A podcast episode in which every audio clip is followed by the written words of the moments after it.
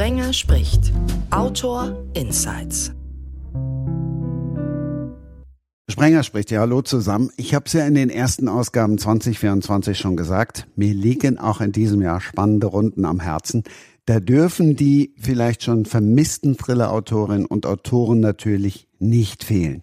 Den Auftakt macht Thilo Falk. Hallo.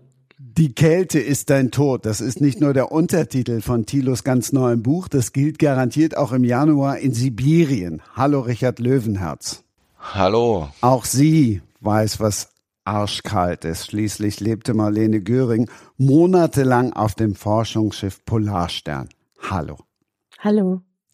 Das heißt, ihr drei greift wahrscheinlich nicht mal zum Pulli an einem Produktionstag wie diesem, wo es in Köln Schnee grieselt, gefühlt Minusgrade sind und mir allein schon bei der Vorbereitung hier im warmen Studio richtig kalt geworden ist. Ja, das Problem ist, dass die Abhärtung, das war so. Äh, tatsächlich, die Polarstern, das ist jetzt ja, naja, dreieinhalb Jahre her, ähm, dass wir da zurückgekommen sind. Und danach ähm, war ich wirklich abgehärtet und war sehr stolz auf mich, weil ich eigentlich von Natur aus eher eine Frostbeule bin. Das hat aber leider nicht so lange angehalten. Also ich würde mal sagen, zwei Saisons oder so. Und jetzt fröstelt es mich auch wieder sehr schnell. Und ich äh, trage auch bei knapp 20 Grad gern noch einen Pulli. Aber das ändert sich hoffentlich bald, weil ich fahre demnächst in die Antarktis und dann komme ich hoffentlich ganz abgehärtet zurück. Antarktis, okay. Äh, ja, nee, ich hab's gerne warm. Ähm, so kam kam es eigentlich zu der Idee zu dem Buch, dass ich das ist ja einer von diesen Thrillern, in denen sozusagen, was kann man Deutschland alles antun? Und ähm, also wenn es richtig kalt wird, das, ähm, das ist schon nicht mein Favorite. Ich jammer eigentlich außerhalb von Juli und August die ganze Zeit, dass es mir zu kalt ist. Ich ziehe aber dann trotzdem keinen Pulli an. Das lässt ja jetzt auch wieder Schlüsse zu auf die Intelligenz. Ich habe mir tatsächlich einen Pulli angezogen, weil in dem Raum, in dem ich mich befinde, ist es auch nicht gerade mollig warm. Ich sage immer, man braucht immer eine gewisse Zeit, um sich anzupassen. Dann komme ich auch mit der Kälte besser klar, unter Umständen dann auch ohne Pulli. Aber wenn ich in die Kälte hinausfahre, dann ziehe ich mich natürlich auch immer entsprechend warm an. Gute Vorbereitung ist das A und O, um mit der Kälte klarzukommen. Ja, das ist ja vielleicht auch der Unterschied zwischen äh, Thilo und mir und dir, weil Thilo und ich, wir, wir müssen ja dann irgendwie in die Kälte. Aber wir, als Job. Ah, ja. Und äh, du machst das ja freiwillig. Da spielt auch immer eine große Euphorie eine Rolle und wenn ich eigene Erfahrungen machen will, beziehungsweise früher auch direkt mit der Kälte machen wollte und äh, deshalb mich auch da ganz bewusst auch mit einer gewissen Euphorie eingelassen habe und da steckt man auch viel besser Strapazen und, und unbequeme Situationen weg. Aber wenn man etwas muss und eigentlich gar nicht so scharf auf die Kälte ist, weil was anderes im Fokus steht.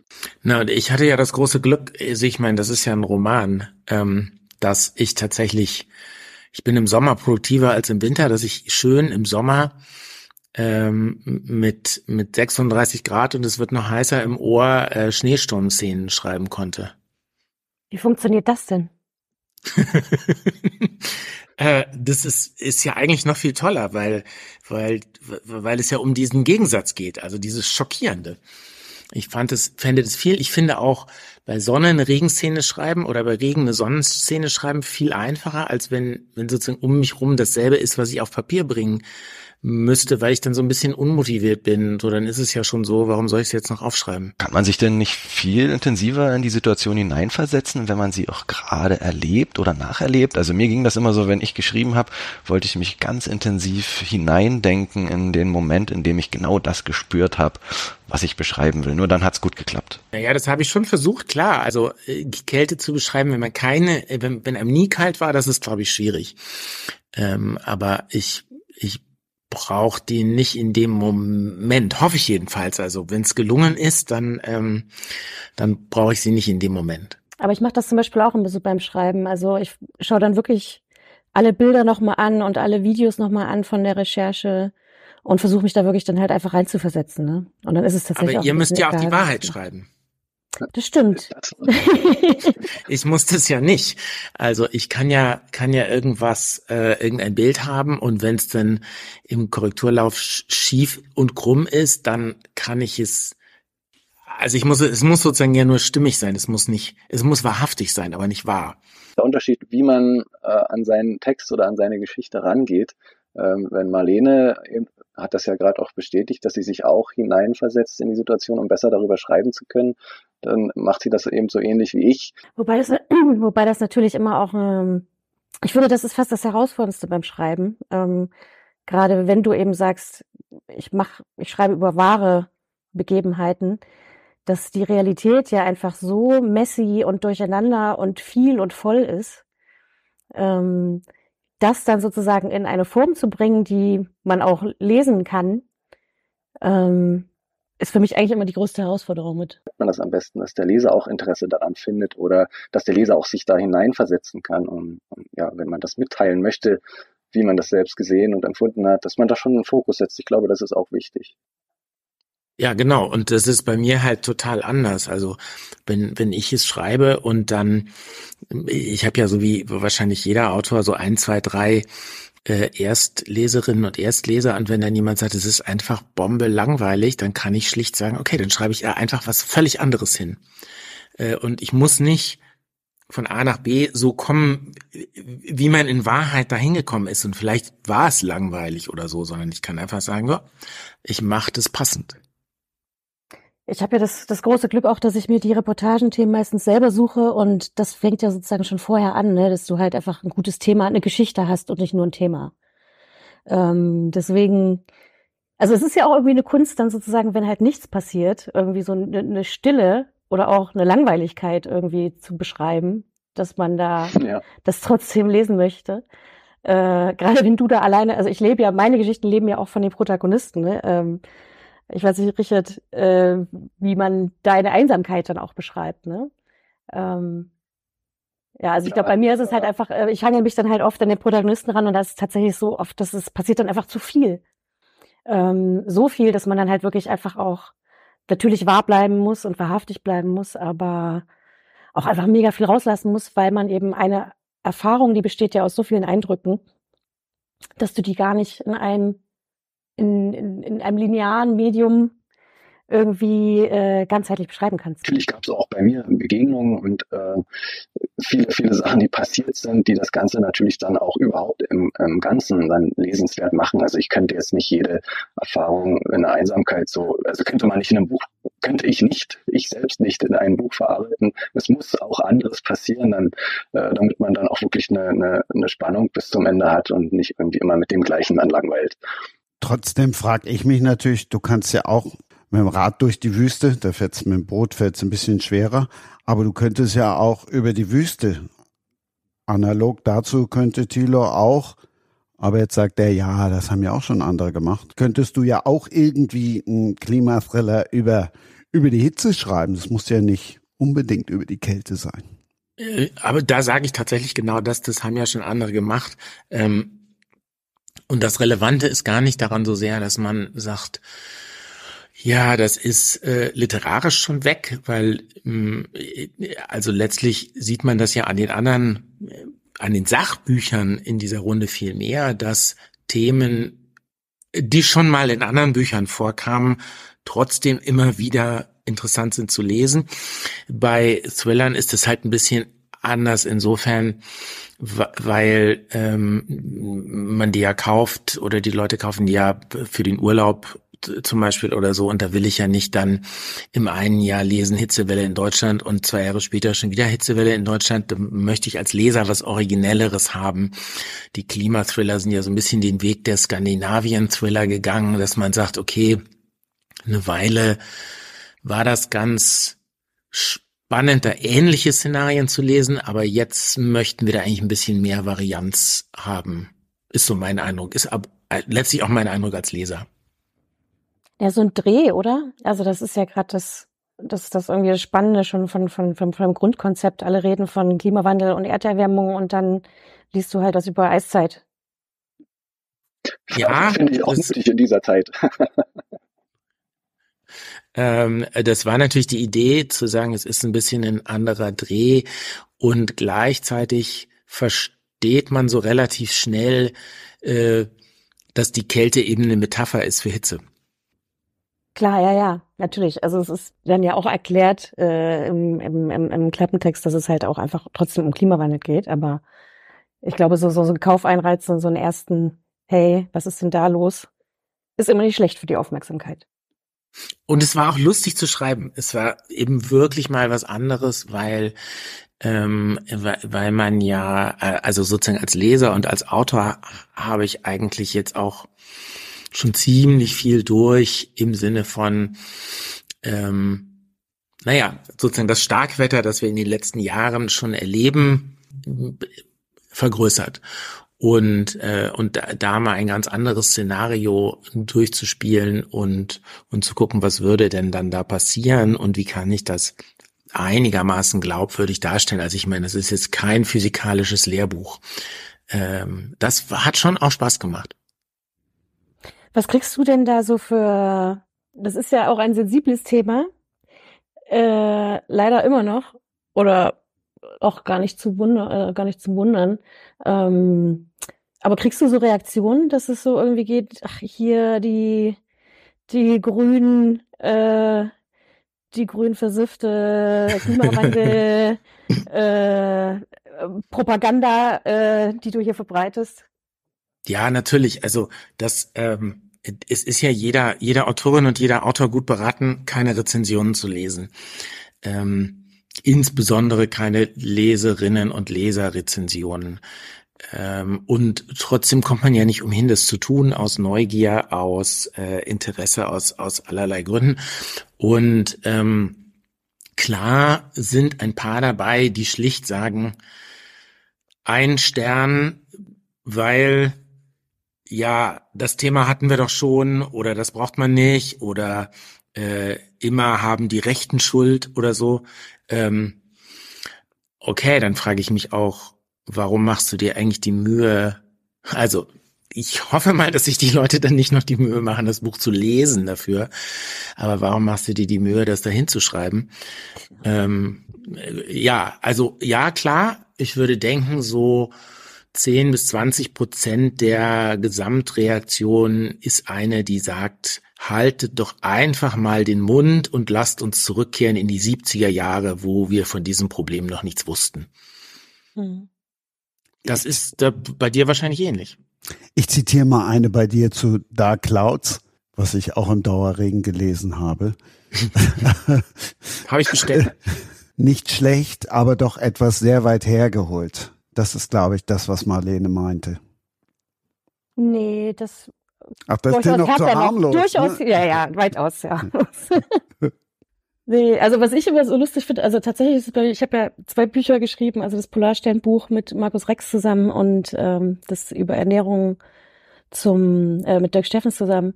Und bei Polarstern war alles alles, also die meisten, die sich da, glaube ich, interessiert haben, die, die hatten tatsächlich so dieses Expeditionsding vor Augen und die fanden das einfach alle ganz toll, obwohl es dann natürlich auch genauso um Klimawandel geht und so. Ne?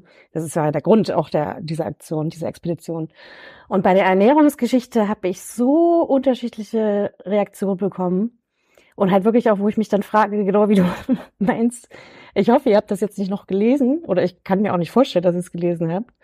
Ähm, wo man wirklich fragt, wo kommen die jetzt eigentlich her und warum, warum haben die da jetzt eigentlich gerade eine Meinung zu? Aber auch so, und das ist eigentlich ganz witzig, jetzt zum Beispiel bei dem Fleisch, also bei dem Gesund, äh, bei dem Ernährungsbuch, ähm, dass so manche, die sagen so, ja, und das kann ja nicht sein, und hier ist total äh, überhaupt das Fleischessen gar nicht thematisiert oder viel zu, ja, eigentlich gar nicht thematisiert, und das ist doch der größte Lösungsansatz, und die schreiben ja gar nicht, dass wir alle Vegetarier werden müssen. Und dann die anderen, genau dieses Gegenteil. Äh, ja, das kann ja nicht sein. Hier steht irgendwie äh, nur Fleisch essen ist die äh, kein Fleisch essen ist die einzige Lösung und das stimmt ja so alles gar nicht und also zwei komplett unterschiedliche Bewertungen zu demselben Text eigentlich, ne? Ihr habt eigentlich habt ihr macht ihr euch alle zum Feind, ne? Die die progressiven wie die konservativen mit mit einem Buch. Das ist ähm, ja. das hat mich auch amüsiert, ja. Aber auch, auch so, ist mir auch schon, ich habe mal einen Artikel über Plastik gemacht, da war das genau das Gleiche. Die so, ja, das ist doch total plastikfreundlich. Und dann die anderen so, das ist ja super plastikfeindlich. Also das ist schon interessant, dass du mit einem und demselben Text einfach komplett unterschiedliche, also was die Leute mitnehmen, manchmal gar nicht so viel damit zu tun hat, was du eigentlich geschrieben hast. In Kevin und Hobbes gab es mal den Satz, äh, nach einem guten Kompromiss sind alle unzufrieden. Ja.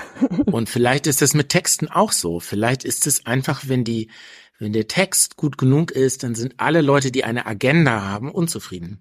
Oft sind es ja nur die unteren zehn Prozent, die sich so lauthals beschweren. Viele andere, die vielleicht auch was schreiben würden, die, die, die schreiben einfach nichts und von denen kriegt man gar nichts mit. Aber diese zehn Prozent, die halt sich überall und bei jedem melden, die nimmt man halt immer wieder wahr. Vielleicht sollte man die einfach nicht zu ernst nehmen. Lese ich denn überhaupt Klimathriller oder auch Bücher über in Gänsefüßchen falsches Essen, wenn es mir am Arsch vorbeigeht? Oder wenn ich es leugne? Ich glaube ja. Weil, also, wenn ich, also der Großteil sicherlich nicht, aber wenn ich mich äh, über Sachen aufregen will, ich glaube schon, dass es Leute gibt, die Sachen konsumieren nicht zum Spaß, sondern um sich drüber aufzuregen. Das ist ja aber dann fair, finde ich. Ich finde, wenn, wenn jemand sich die Mühe macht, das Ding zu lesen und es dann doof findet, okay. Äh, ja, ja. Das Größe, also was mich, was mich sozusagen mehr nervt, ist, wenn Leute das erkennbar nicht gelesen haben äh, und trotzdem aber sich die zehn Minuten aus den Rippen schneiden, um äh, irgendwo was Schlechtes drüber zu schreiben, wo, wo ich jetzt auch sagen muss, naja gut, das so ist die Welt, da muss man jetzt auch mit leben, aber man wäre ja früher auch nicht losgegangen und hätte gesagt, äh, ich habe da im Buchhandel ein Buch gesehen, das habe ich nicht gelesen, aber das ist bestimmt Mist. Also mündlich würde diese Kommunikation, wäre die selbst für diese Leute dann albern. Aber schriftlich geht die irgendwie und das finde ich so ein bisschen ähm, in, tatsächlich sozusagen in der Beschleunigungsspur der Bücher schade, weil da macht es das dann schwieriger. Mit ein bisschen Glück ist es ja bei Richard anders, weil man ja nun hoffen kann, wenn jemand äh, wissen möchte, wie das ist, von A nach B zu reisen, ähm, dann mäkelt man da nicht. Also was soll man denn da jetzt noch doof dran finden?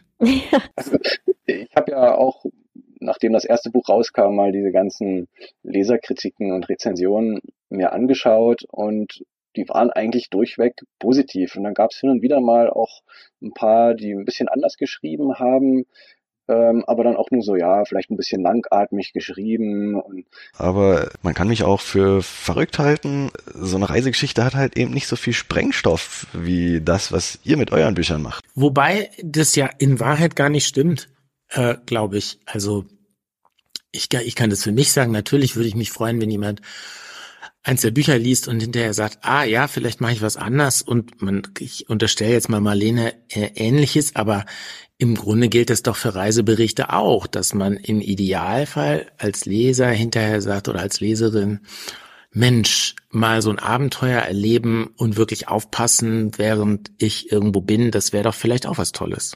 Das ist ja auch in erster Linie die Reaktion dann auf solche Reiseberichte. Ähm, äh, aber ich habe jetzt nicht irgendeine Aussage wie, wie zum Beispiel äh, mit Eat It, ähm, was man eben anders machen könnte, ja, finden kann, dass man das vielleicht in sein Leben integriert und da auch Dinge anders sieht, anders betrachtet oder anders angeht, um etwas zu verändern oder etwas zu erreichen, wenn man sich ein Ziel steckt. So im Kleinen kommt das vielleicht zwischen den Zeilen dann auch aus meinem Reisebericht zum Vorschein, aber eben nicht so was Großes, was uns alle betrifft. Wobei jetzt, du bist ja super viel irgendwie in, in Russland auch unterwegs. Hast du da mal irgendwie sowas erlebt, dass jemand gesagt hat, oh, wie kannst du denn noch nach Russland fahren? Ähm, ja, also das, ähm, was das Reisen angeht und auch, ich mache ja auch Vorträge von meinen Reisen, da hört man, dass Negatives an mich vorgedrungen wäre, womit ich mich auseinandersetzen muss. Ist es denn schwieriger geworden für dich, ähm, dahin zu fahren? Also logistisch gesehen ist es nicht schwieriger geworden, nach Russland zu reisen. Also mal abgesehen von den Flügen, die jetzt nicht mehr direkt existieren, äh, Visavergabe, Grenzüberquerung, freie Bewegung innerhalb des Landes ist nach wie vor möglich. Es war einfach nur die Entscheidung, die ich selbst für mich treffen musste. Will ich das? Also möchte ich auch jetzt in dieser Zeit in dieses Land reisen? Und da muss ich sagen, äh, dadurch, dass ich ja nun schon ja, irgendwie mein halbes Leben lang immer dahin gefahren bin und Vorträge darüber halte, inzwischen zwei Bücher geschrieben habe, habe ich natürlich eine ganz, eine ganz starke Verbindung auch zu diesem Land, zu den Leuten und ähm, war auch zusätzlich jetzt noch angefixt ähm, durch die Frage, wie, wie sieht's denn jetzt eigentlich aktuell hinter den Kulissen aus? Wie ist die Stimmung? Das hat mich dazu bewegt, dann auch tatsächlich im vergangenen Sommer dann nochmal zu, dahin zu reisen, was im ersten Moment natürlich dann für mich auch eine Herausforderung war, weil ich mir nicht sicher war, was da auf mich zukommt. Jetzt im Nachhinein äh, weiß ich, kann ich mit Gewissheit sagen, es war alles sehr entspannt ähm, ich habe auch äh, einen interessanten Einblick bekommen, den ich wollte und habe auch wieder eine schöne Reise machen können. Also in, in, dem Sinne, in dem Sinne ist alles noch irgendwie machbar. Ähm, nur dass man dann irgendwie ja irgendwie mit sich selbst das ausmachen muss, ob das okay ist oder nicht. Ich hatte die Frage jetzt so gewissensmäßig eher verstanden, Marlene. Falsch interpretiert? Nee, eigentlich hat äh, Richard gerade ganz viel erzählt, was ich auch, was mich interessiert hat. Äh, es ging mir um die vorher halt um die Reaktion halt, ob du das halt sozusagen so bekommst. Aber ich finde das zum Beispiel, ich finde das sehr spannend, dass du sagst, ähm, dass die Leute, die du triffst, auch wenn es natürlich irgendwie auch eine Blase sein kann, dass die so reagieren. Ich hätte zum Beispiel gedacht, wenn man jetzt so ganz weiter draußen ist, ähm, da leben ja wirklich noch äh, Minderheiten so, ne? Und mit einer ganz, ganz eigenen Kultur. Ich hätte, ich hätte gedacht, die betrifft das vielleicht gar nicht. Also dass das wirklich so am Ende der Welt mäßig ist. Ähm, dass die das gar nicht so verfolgen. Es, ähm, ja, die sind halt auch weit weg von dem eigentlichen Problem. Dann stelle ich jetzt noch mal die Gewissensfrage in die Runde. Gibt es denn Länder, wo ihr jetzt nicht mehr hinfahren würdet? Oder sagt ihr, nein, ich muss natürlich überall hinfahren, weil ich ja auch von dort berichten möchte? Naja, ich ich unter, unterscheide da schlicht. Also privat gibt es tatsächlich eine ganze Reihe Länder, die ich nicht äh, bereisen äh, will oder bereisen wollen würde, ähm, einfach weil ich sage, entweder ich will da mein Geld nicht lassen ähm, oder weil ich sage, pff, also dafür, dass das jetzt irgendwie vielleicht ein billiger whatever Strandurlaub Bergurlaub oder sowas ist, ist mir das Risiko zu hoch. Ähm, beruflich, also wenn ich jetzt den Eindruck habe, ich muss wirklich mal vor Ort sein, um etwas schreiben zu können oder um etwas zu verstehen, würde es für mich nur um Sicherheitsbedenken gehen aber nicht mehr um die Frage, ist es sozusagen ethisch, darf man das Land bereisen oder nicht? Also als Recherche würde ich jedes Land bereisen, in das, wo ich das sicherheitstechnisch rechtfertigen könnte. Ähm, bei mir ist es, denke ich, ähnlich wie bei Thilo, äh, wobei ich auch sagen muss, das hat auch schon immer, also die, die Politik ist ja nicht die Menschen vor Ort. Und zu sagen, ich fahre nicht in ein Land, weil mir die Politik nicht gefällt, hat sowas auch schon irgendwie so sowas Boykottmäßiges wo ich nicht weiß, ob das wirklich auch nutzt oder ob es nicht manchmal auch tatsächlich so ist, dass, dass es gerade gut ist, auch ähm, für die Bevölkerung vor Ort, auch für einen selbst in ein Land zu reisen, mit dem man politisch vielleicht nicht so übereinstimmt. Also ähm, im Sinne von, dass das, dass sich das einfach nicht, dass man diese Abschottung dann auch nicht mitmacht, sondern dass man den Austausch irgendwie aufrecht erhält. Ähm, wobei natürlich kommt es dann halt auch auf die Art der Reise an. Also klar, halt äh, beruflich, wenn ich jetzt sage, ich, diese Geschichte muss, will ich unbedingt aufschreiben, äh, wären es auch nur die Sicherheitsbedenken.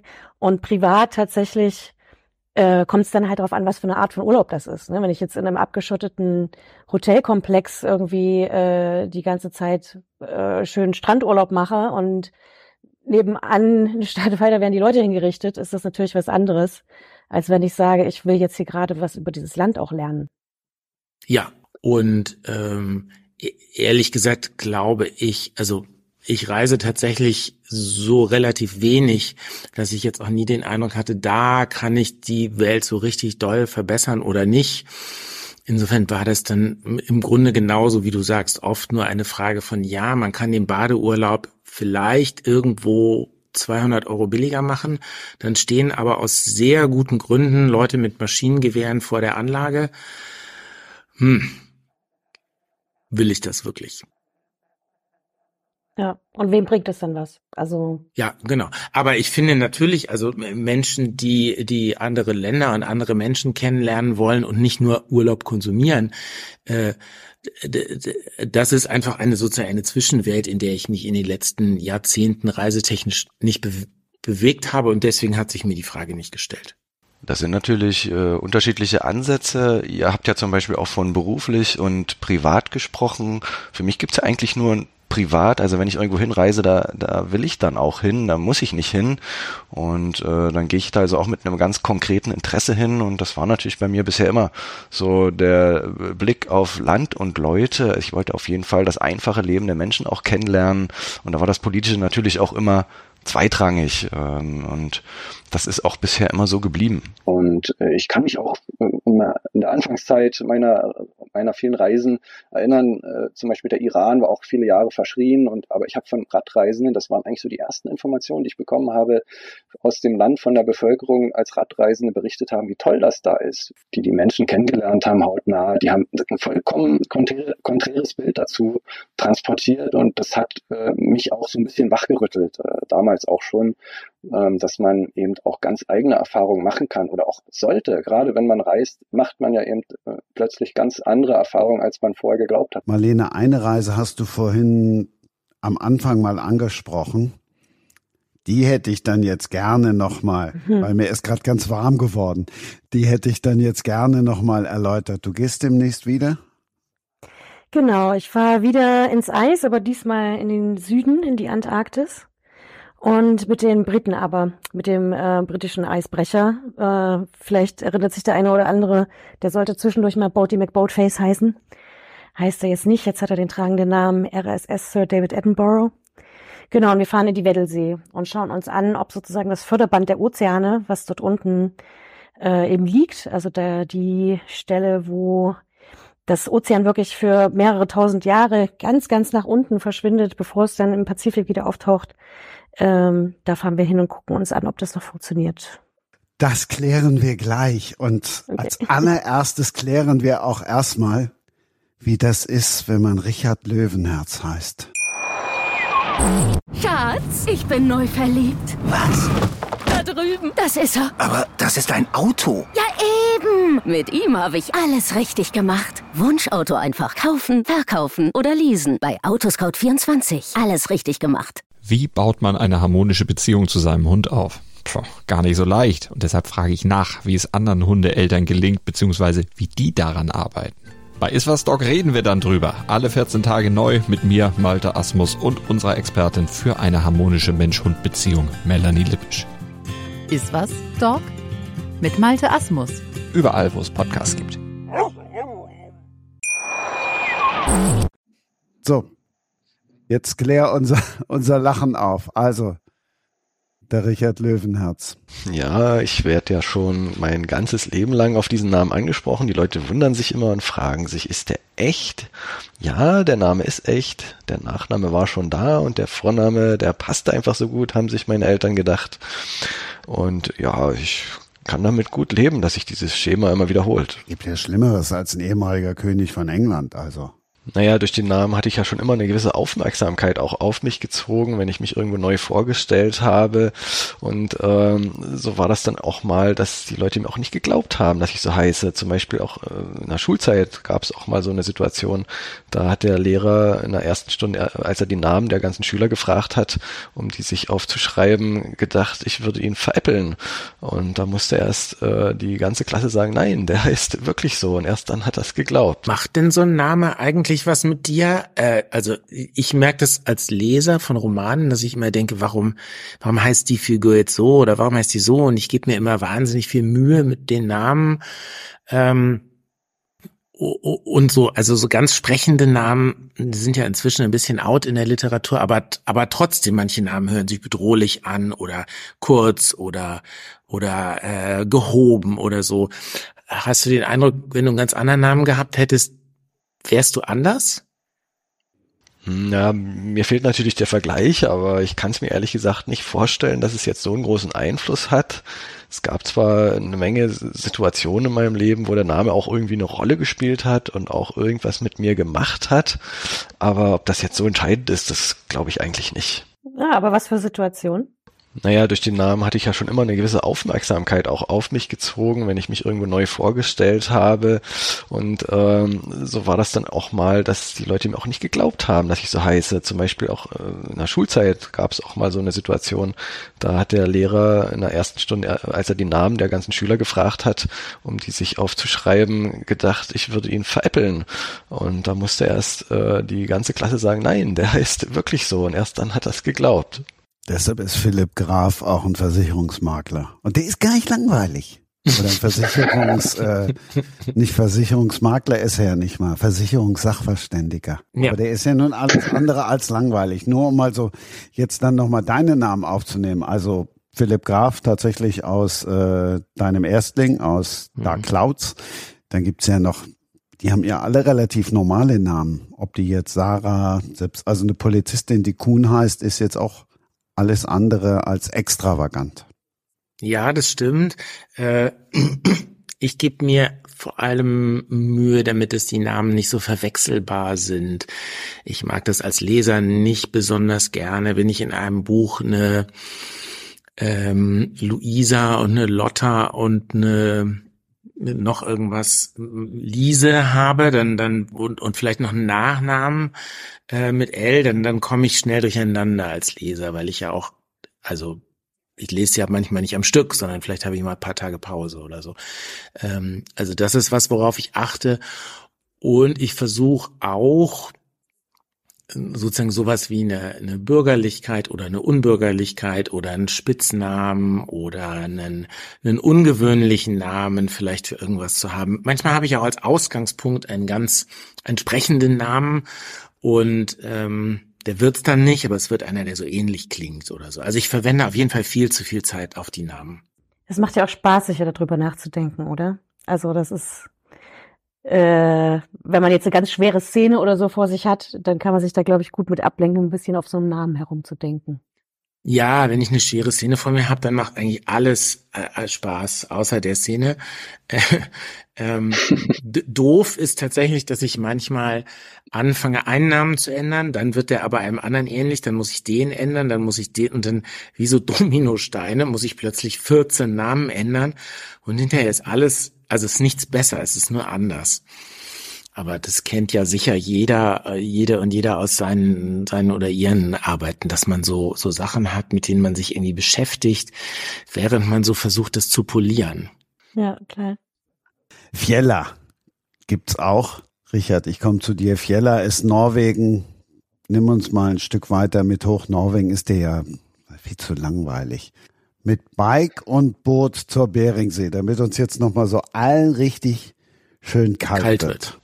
Genau, die Beringsee ist in der Tat ein kaltes Meer, gelegen zwischen Alaska und Chukotka, dem hintersten Zipfel von Russland, also da, wo sich äh, Eurasien und Amerika begegnen. Genau da war ich unterwegs, im letzten Zipfelchen von Russland. Und zwar mit Bike und Boot, weil äh, es gibt zwar Wege, auf denen man fahren kann dort hinten, aber es gibt auch Flüsse, die man durchqueren muss, die sind so tief, dass man es nicht schaffen kann, dort einfach so mit dem Fahrrad oder zu Fuß durchzukommen. Deswegen hatte ich schon pro forma ein Boot mitgenommen, bin dann auch noch äh, auf meinem Weg zur Beringsee dann über einen Fluss durch die Wildnis gepaddelt und ähm, habe dadurch natürlich auch eine sehr abwechslungsreiche, facettenreiche Reise machen können dort mit sehr vielen unterschiedlichen Eindrücken. Habe verrückte Leute getroffen, äh, Indigene vom Volk der Tschuktschen, die noch in Tipi-Zelten leben und äh, ja, zum Teil wie vor Jahrhunderten, Jahrtausenden, das war auch interessant zu sehen. Und ja, was ganz Besonderes, was auf dieser Reise auch passiert ist, ähm, das waren Begegnungen mit zwei anderen Reisenden aus Russland auch, russische Reisende, die auch gleich so verrückte, abgefahrene Geschichten im Gepäck hatten, äh, dass man darüber auch unbedingt schreiben musste. Also das war einer der Hauptgründe, warum ich mich dann entschieden habe, ausgerechnet diese Reise dann auch in Buchform zu verpacken. Was ist schlimmer, Kälte oder Mücken? Da sprichst du gerade einen ganz wesentlichen Punkt an, nämlich, wenn es kalt ist, hat man keine Probleme mit Mücken. Ähm, ich war ja ein Jahr vorher auch schon mal im Winter mit dem Fahrrad in Nordsibirien unterwegs, also ein bisschen westlicher von Tschukotka in der Republik Jakutien. Da bin ich da sechs Wochen auf den Eisstraßen bis ans gefrorene Polarmeer gefahren und das war natürlich eine ganz andere Erfahrung. Da habe ich zwar mit der Kälte zu kämpfen gehabt, aber es war im Großen und Ganzen entspannter, weil ich eben nicht permanent mit den Mücken zu tun hatte. Das ist ja gerade bei warmem Wetter ja so richtig unangenehm, weil man da am liebsten mit T-Shirt rumlaufen möchte, aber kann es nicht, weil man sich ja auch irgendwie schützen muss davor. Also nur mit langen Sachen geht das ja am besten und dann noch übers Gesicht ein Mückennetz gezogen. Ansonsten hält man das da nicht aus. Vor allem wenn die Luftfeuchtigkeit hoch ist, sind die ja auch besonders aktiv, auch wenn die Sonne scheint. Ähm, also das war wirklich katastrophal zum Teil und da sehnt man sich dann tatsächlich auch nach kälteren Temperaturen. Ähm, der Winter hat übrigens auch noch den Vorteil, dass da zum Beispiel auch die Bären Winterschlaf halten und auch nicht das Risiko besteht, ähm, eine Bärenbegegnung zu haben, die ich auch einige Male hatte in Chukotka. Wie bereitet man sich denn auf einen Eisbärbesuch vor? Das kann man dann im ersten Kapitel nachlesen. Da gibt es nämlich einen ganzen Katalog an Ratschlägen, den man befolgen kann. Die habe ich mir von jemandem geben lassen, der dort oben auch mal unterwegs war und auch mit den Einheimischen Kontakt hatte und von denen auch viel gelernt hat. Da gibt's äh, jetzt vielleicht nur mal ein Beispiel, äh, eine Möglichkeit, ein Eisbären zu vertreiben, der schon sehr nah rangekommen ist, dann nimmt man eine Lanze, eine helle am besten und hält die in einem 45 Grad Winkel vor sich hoch in Richtung Eisbär und das soll ihn dann tatsächlich dazu bewegen, wieder wegzugehen, weil diese helle Lanze imitiert in Wahrheit eine, also die, die Walross-Szene, die der Eisbär auch als Gefahr versteht und deswegen meidet er das auch. Äh, alternativ kann man natürlich dann, wenn man keine Lanze dabei hat, was ja auch nicht irgendwie der Fall sein wird, wenn man mal einfach einen Eisbären trifft, dass man gleich eine Lanze parat hat, kann man alternativ auch sein Paddel hochhalten und das hätte ich ja dabei gehabt. Das heißt, Schusswaffe hattest du gar nicht dabei? Nee, ganz und gar nicht. Das wäre mir auch viel zu viel Gepäck gewesen. Eine Lizenz bräuchte man auch und ähm, das war mir alles zu viel drumherum.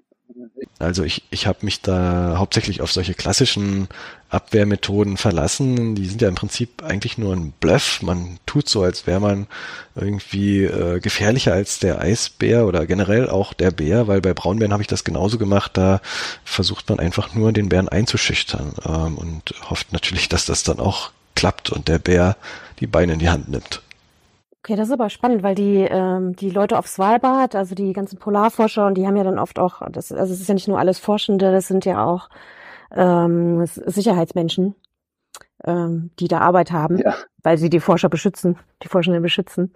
Äh, ich glaube, die Population ist ein bisschen aggressiver, kann es sein? Ich glaube, da gibt's auch viel mehr, äh, also auf Svalbard und äh, da so die Ecke, Nordskandinavien. Das habe ich auch mal irgendwo gelesen oder gehört, dass die Eisbären auf Spitzbergen irgendwie aggressiver sein sollen als die in Chukotka. Das heißt, ähm, die Abwehrmethoden, die man dort praktiziert, die wird man wohl nicht einfach so übertragen können. Das würde wahrscheinlich auf Spitzbergen dann nicht so gut ausgehen. Ähm, aber dort in Chukotka, wo, wo ich halt hin wollte, und wenn das dort die Einheimischen dort einem auch so sagen, dass das so gemacht wird, ähm, um Eisbären auf Distanz zu halten, dann wird das dort wahrscheinlich auch weitestgehend funktionieren. Und der gefährlichste Eisbär ist ja immer der, den man nicht sieht, wurde mir gesagt. Das heißt, auch wenn dir keiner begegnet ist, heißt das ja nicht, dass da keine waren. Ja, genau. Man sollte natürlich immer aufmerksam bleiben, damit es keine Überraschungsmomente gibt und schon allein deswegen ist es gut, irgendwie sich äh, mental äh, sehr gut darauf vorzubereiten, wie, wie, ja, was dort passieren kann, wie das passieren kann, wo Eisbären sich zum Beispiel gerne verstecken, ähm, wenn der Wind zum Beispiel auch von, von vorne kommt, dass sie zum Beispiel die Witterung auch nicht aufnehmen können und dadurch dann vielleicht erst viel zu spät den Menschen bemerken, weil die haben ja eigentlich eine sehr gute Nase, die Bären, und würden schon lange, lange bevor man sie überhaupt sieht, irgendwie einen Bogen um, um den Menschen herum machen. Also normalerweise ist das so, äh, wenn sie nicht gerade neugierig sind und dem Geruch nachgehen. Also auch bei, bei Braunbären ist das ja so. Und in dem Sinne hast du da schon recht, dass, dass man da wirklich immer aufpassen muss, weil wenn, wenn es nämlich dann irgendwann doch zu einer überraschenden Begegnung kommt, weil man sich gegenseitig nicht bemerkt, ähm, dann wird's richtig gefährlich.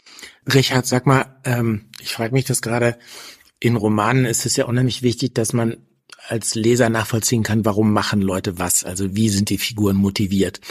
Im Regelfall wollen die ja Geld oder die Welt retten oder so. Warum machst du das, was du machst? Ja, diese Frage könnte ich mir selber auch immer wieder stellen, warum ich jedes Jahr aufs Neue immer wieder aufbreche und mich äh, neuen Herausforderungen stelle, neue Abenteuer stürze.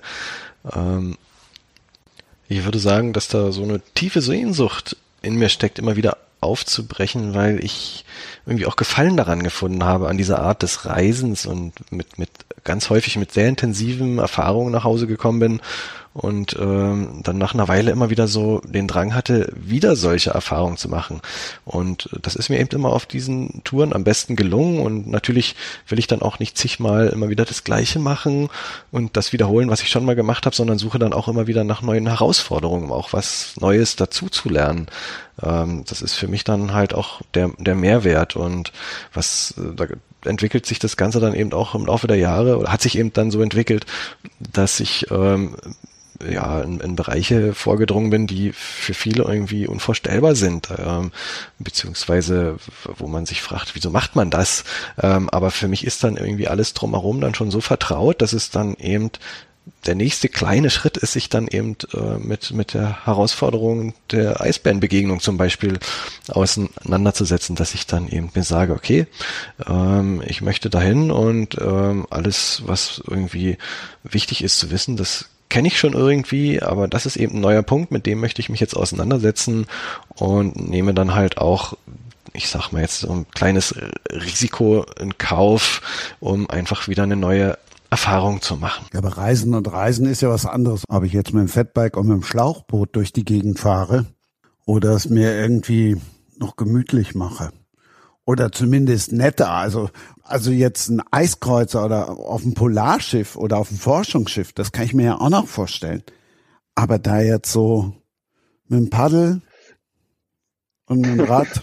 Ja, jeder definiert halt Reisen für sich anders. Ähm, und ich mache halt gerne solche, die schon Expeditionscharakter haben, auch wenn ich selbst nicht Expedition nennen würde, weil eine Expedition für mich immer noch einen wissenschaftlichen Anspruch hat.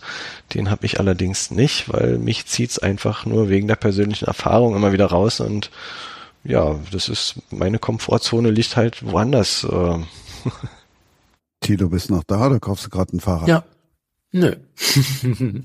ja, das ist, ähm, es, ich kann das total verstehen, diese, die einfach die, die Neugier, die Welt zu erleben. Also ich finde es schon auch spannend. Also ich bin auch, keine Ahnung, ich gehe auch alleine wandern und so, aber ich würde jetzt nicht unbedingt alleine nach Sibirien fahren. Vielleicht irgendwann mal, mal schauen. Aber also es ist, es ist irgendwie so ein Unterschied in der Lust an der Ferne.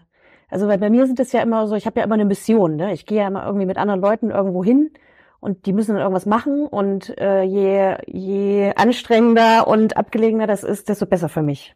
So, das ist halt so, keine Ahnung, mein Lebenselixier. So. Aber dann äh, würde ich das eben nicht noch unbedingt als Urlaub machen. Aber du sagst ja auch, für dich ist es kein Urlaub. Aber bei dir ist es ja tatsächlich eher auch das so viel, also so viel alleine halt loszuziehen. Ne? Das muss halt einfach nochmal ein Unterschied sein. Da muss man schon Lust drauf haben. Oder auch ein bisschen geboren sein. Dafür sage ich manchmal, das muss dann wahrscheinlich auch erstmal jeder für sich selber so herausfinden, ob er fürs Alleinreisen gemacht ist. Bei mir war das so, dass ich das erste Mal in, meinen, in den ja, zu Beginn meines Studiums in den ersten langen Semesterferien diesen Versuch mal gestartet habe, äh, indem ich da irgendwie einmal um die Ostsee getourt bin, von zu Hause gestartet, bis hoch an den Polarkreis, durch Schweden und dann durch Finnland, durchs Baltikum wieder zurück. Und das hat insgesamt dann drei Monate gedauert, wobei ich dann aber auch erst, die, also nur die sieben ersten Wochen äh, allein unterwegs war. Das hat aber schon gereicht. Das war eine Erfahrung, die ich damals zum ersten Mal gemacht habe und musste da auch erstmal lernen, damit umzugehen, weil ich vorher nie so lange Touren alleine gemacht habe. Und die ersten drei Wochen waren für mich auch nicht nicht so schön, muss ich sagen, wenn ich mich zurückerinnere, weil ich da doch immer wieder die Vergleiche gemacht habe, wie das war, so mit Freunden dann unterwegs zu sein, wie man halt Erlebnisse miteinander teilt, abends am Feuer sitzt und ja, so die Stimmung auch zusammen erlebt. Und da war es dann halt das erste Mal, dass ich das alleine machen musste. Und das hat eine Weile gedauert, aber nach drei Wochen ging dann so ein Schalter im Kopf um und ich war im Hier und Jetzt angekommen und konnte das Alleinsein dann auch richtig genießen. Also ich habe das dann auch richtig genossen, allein unterwegs zu sein, weil ich vieles um mich herum dann viel intensiver wahrgenommen habe und diesen Zustand habe ich dann bei späteren Reisen dann auch immer wieder gefunden, relativ schnell. Also nicht immer erst nach drei Wochen, dann auch zeitiger und ähm, schätze das auch bis heute, diese Erfahrung alleine zu machen. Also das ist das, was ich damit meine, dass man auch ein bisschen dafür geboren sein muss, weil nicht jeder hat da irgendwie einen Zugang dazu, so wie ich den gefunden habe. Ich oute mich. Ich hatte viel zu viele Psychologen und Psychologinnen im Podcast und deshalb Achtung, gehe ich jetzt mal ans Eingemachte. Zitiere mal den guten alten Freud. Gewollte Vereinsamung, Fernhaltung von den anderen ist der nächstliegende Schutz gegen das Leid, das einem aus menschlichen Beziehungen erwachsen kann. ja, das klingt eher so, dass man Problem, zwischenmenschlichen Problem auf die Weise aus, aus dem Wege geht. Das ist natürlich auch ein, ein Faktor. Ist ja auch die größte Zumutung, sind doch andere Menschen auch. Ähm, das war für mich unterm Strich dann doch irgendwie fast die Gruppe aus. Tja, und stell dir vor, du wärst jetzt mit Marlene auf Reisen und die würde dir auch noch sagen, und das hier, das isst du jetzt nicht. Das, das machen wir ja aber auch gar nicht. Na, da hat man doch gleich ein Thema, worüber man sich austauschen kann. Das Wichtigste überhaupt ist doch, dass man miteinander kommuniziert. Das heißt, wenn es Probleme gibt, dass man darüber spricht und irgendwie eine Lösung findet, damit sich alle einig sind, weil nur so klappt das als Team. Ähm, daran sollte man sich, glaube ich, immer orientieren. Genau. Ja, wir schreiben ja auch wirklich niemanden vor in dem Buch, was er zu essen hat. Im Gegenteil, was habe ich irgendwie geschrieben? Es gibt auch Platz auf der Welt für Fastfood-Fans und noch irgendwas. Thilo, dann sag du es jetzt, wenn Marlene es schon nicht sagt. Christian, was für eine begnadete Überleitung. Aber wirklich. ja, wundervoll. Aber wirklich. Marlene, eat it. Tell us. Äh, ja, ist ein Ernährungsbuch, das ich mit Dirk Steffens zusammengeschrieben habe. Es geht darum, um eigentlich ziemlich viel äh, und gleichzeitig eigentlich auch wenig, weil es geht um Essen und was das mit unserem Planeten macht, wie das überhaupt funktioniert, dass wir so viel auf dem Tisch haben und was wir alles auf dem Tisch haben, warum das unsere Erde kaputt macht und was wir dagegen tun können. Ja, was, was wolltest du wissen? Du hast ja gerade schon gesagt, es ist kein Essensbuch und es zeichnet oder es zeichnet sich durch viele Besonderheiten aus. Unter anderem überlegst du als Leser oder als Leserin jetzt auch mal, wer hat das jetzt geschrieben, wer hat das jetzt geschrieben? Das ist ja mhm. eine der vielen Besonderheiten. Erzähl auch mal die anderen oder auch gerade vertieft die auch gerne nochmal, was ihr euch dabei gedacht genau. habt. Also schön, dass du das so siehst, weil ähm, das wollten wir gerne. Es gibt ja unglaublich viele Bücher über Essen und wir haben auch unglaublich viele Bücher über Essen gelesen und ähm, wir wollten tatsächlich ein bisschen was anders machen, gar nicht mal so geplant, sondern irgendwie so aus der Arbeit an dem Thema heraus. Ähm, und eine der größten Fragen, auch wo wir uns vielleicht sogar, also wo wir glaube ich am meisten diskutiert haben, Dirk und ich, äh, war die Frage, was machen wir mit unseren Autoren-Ichs?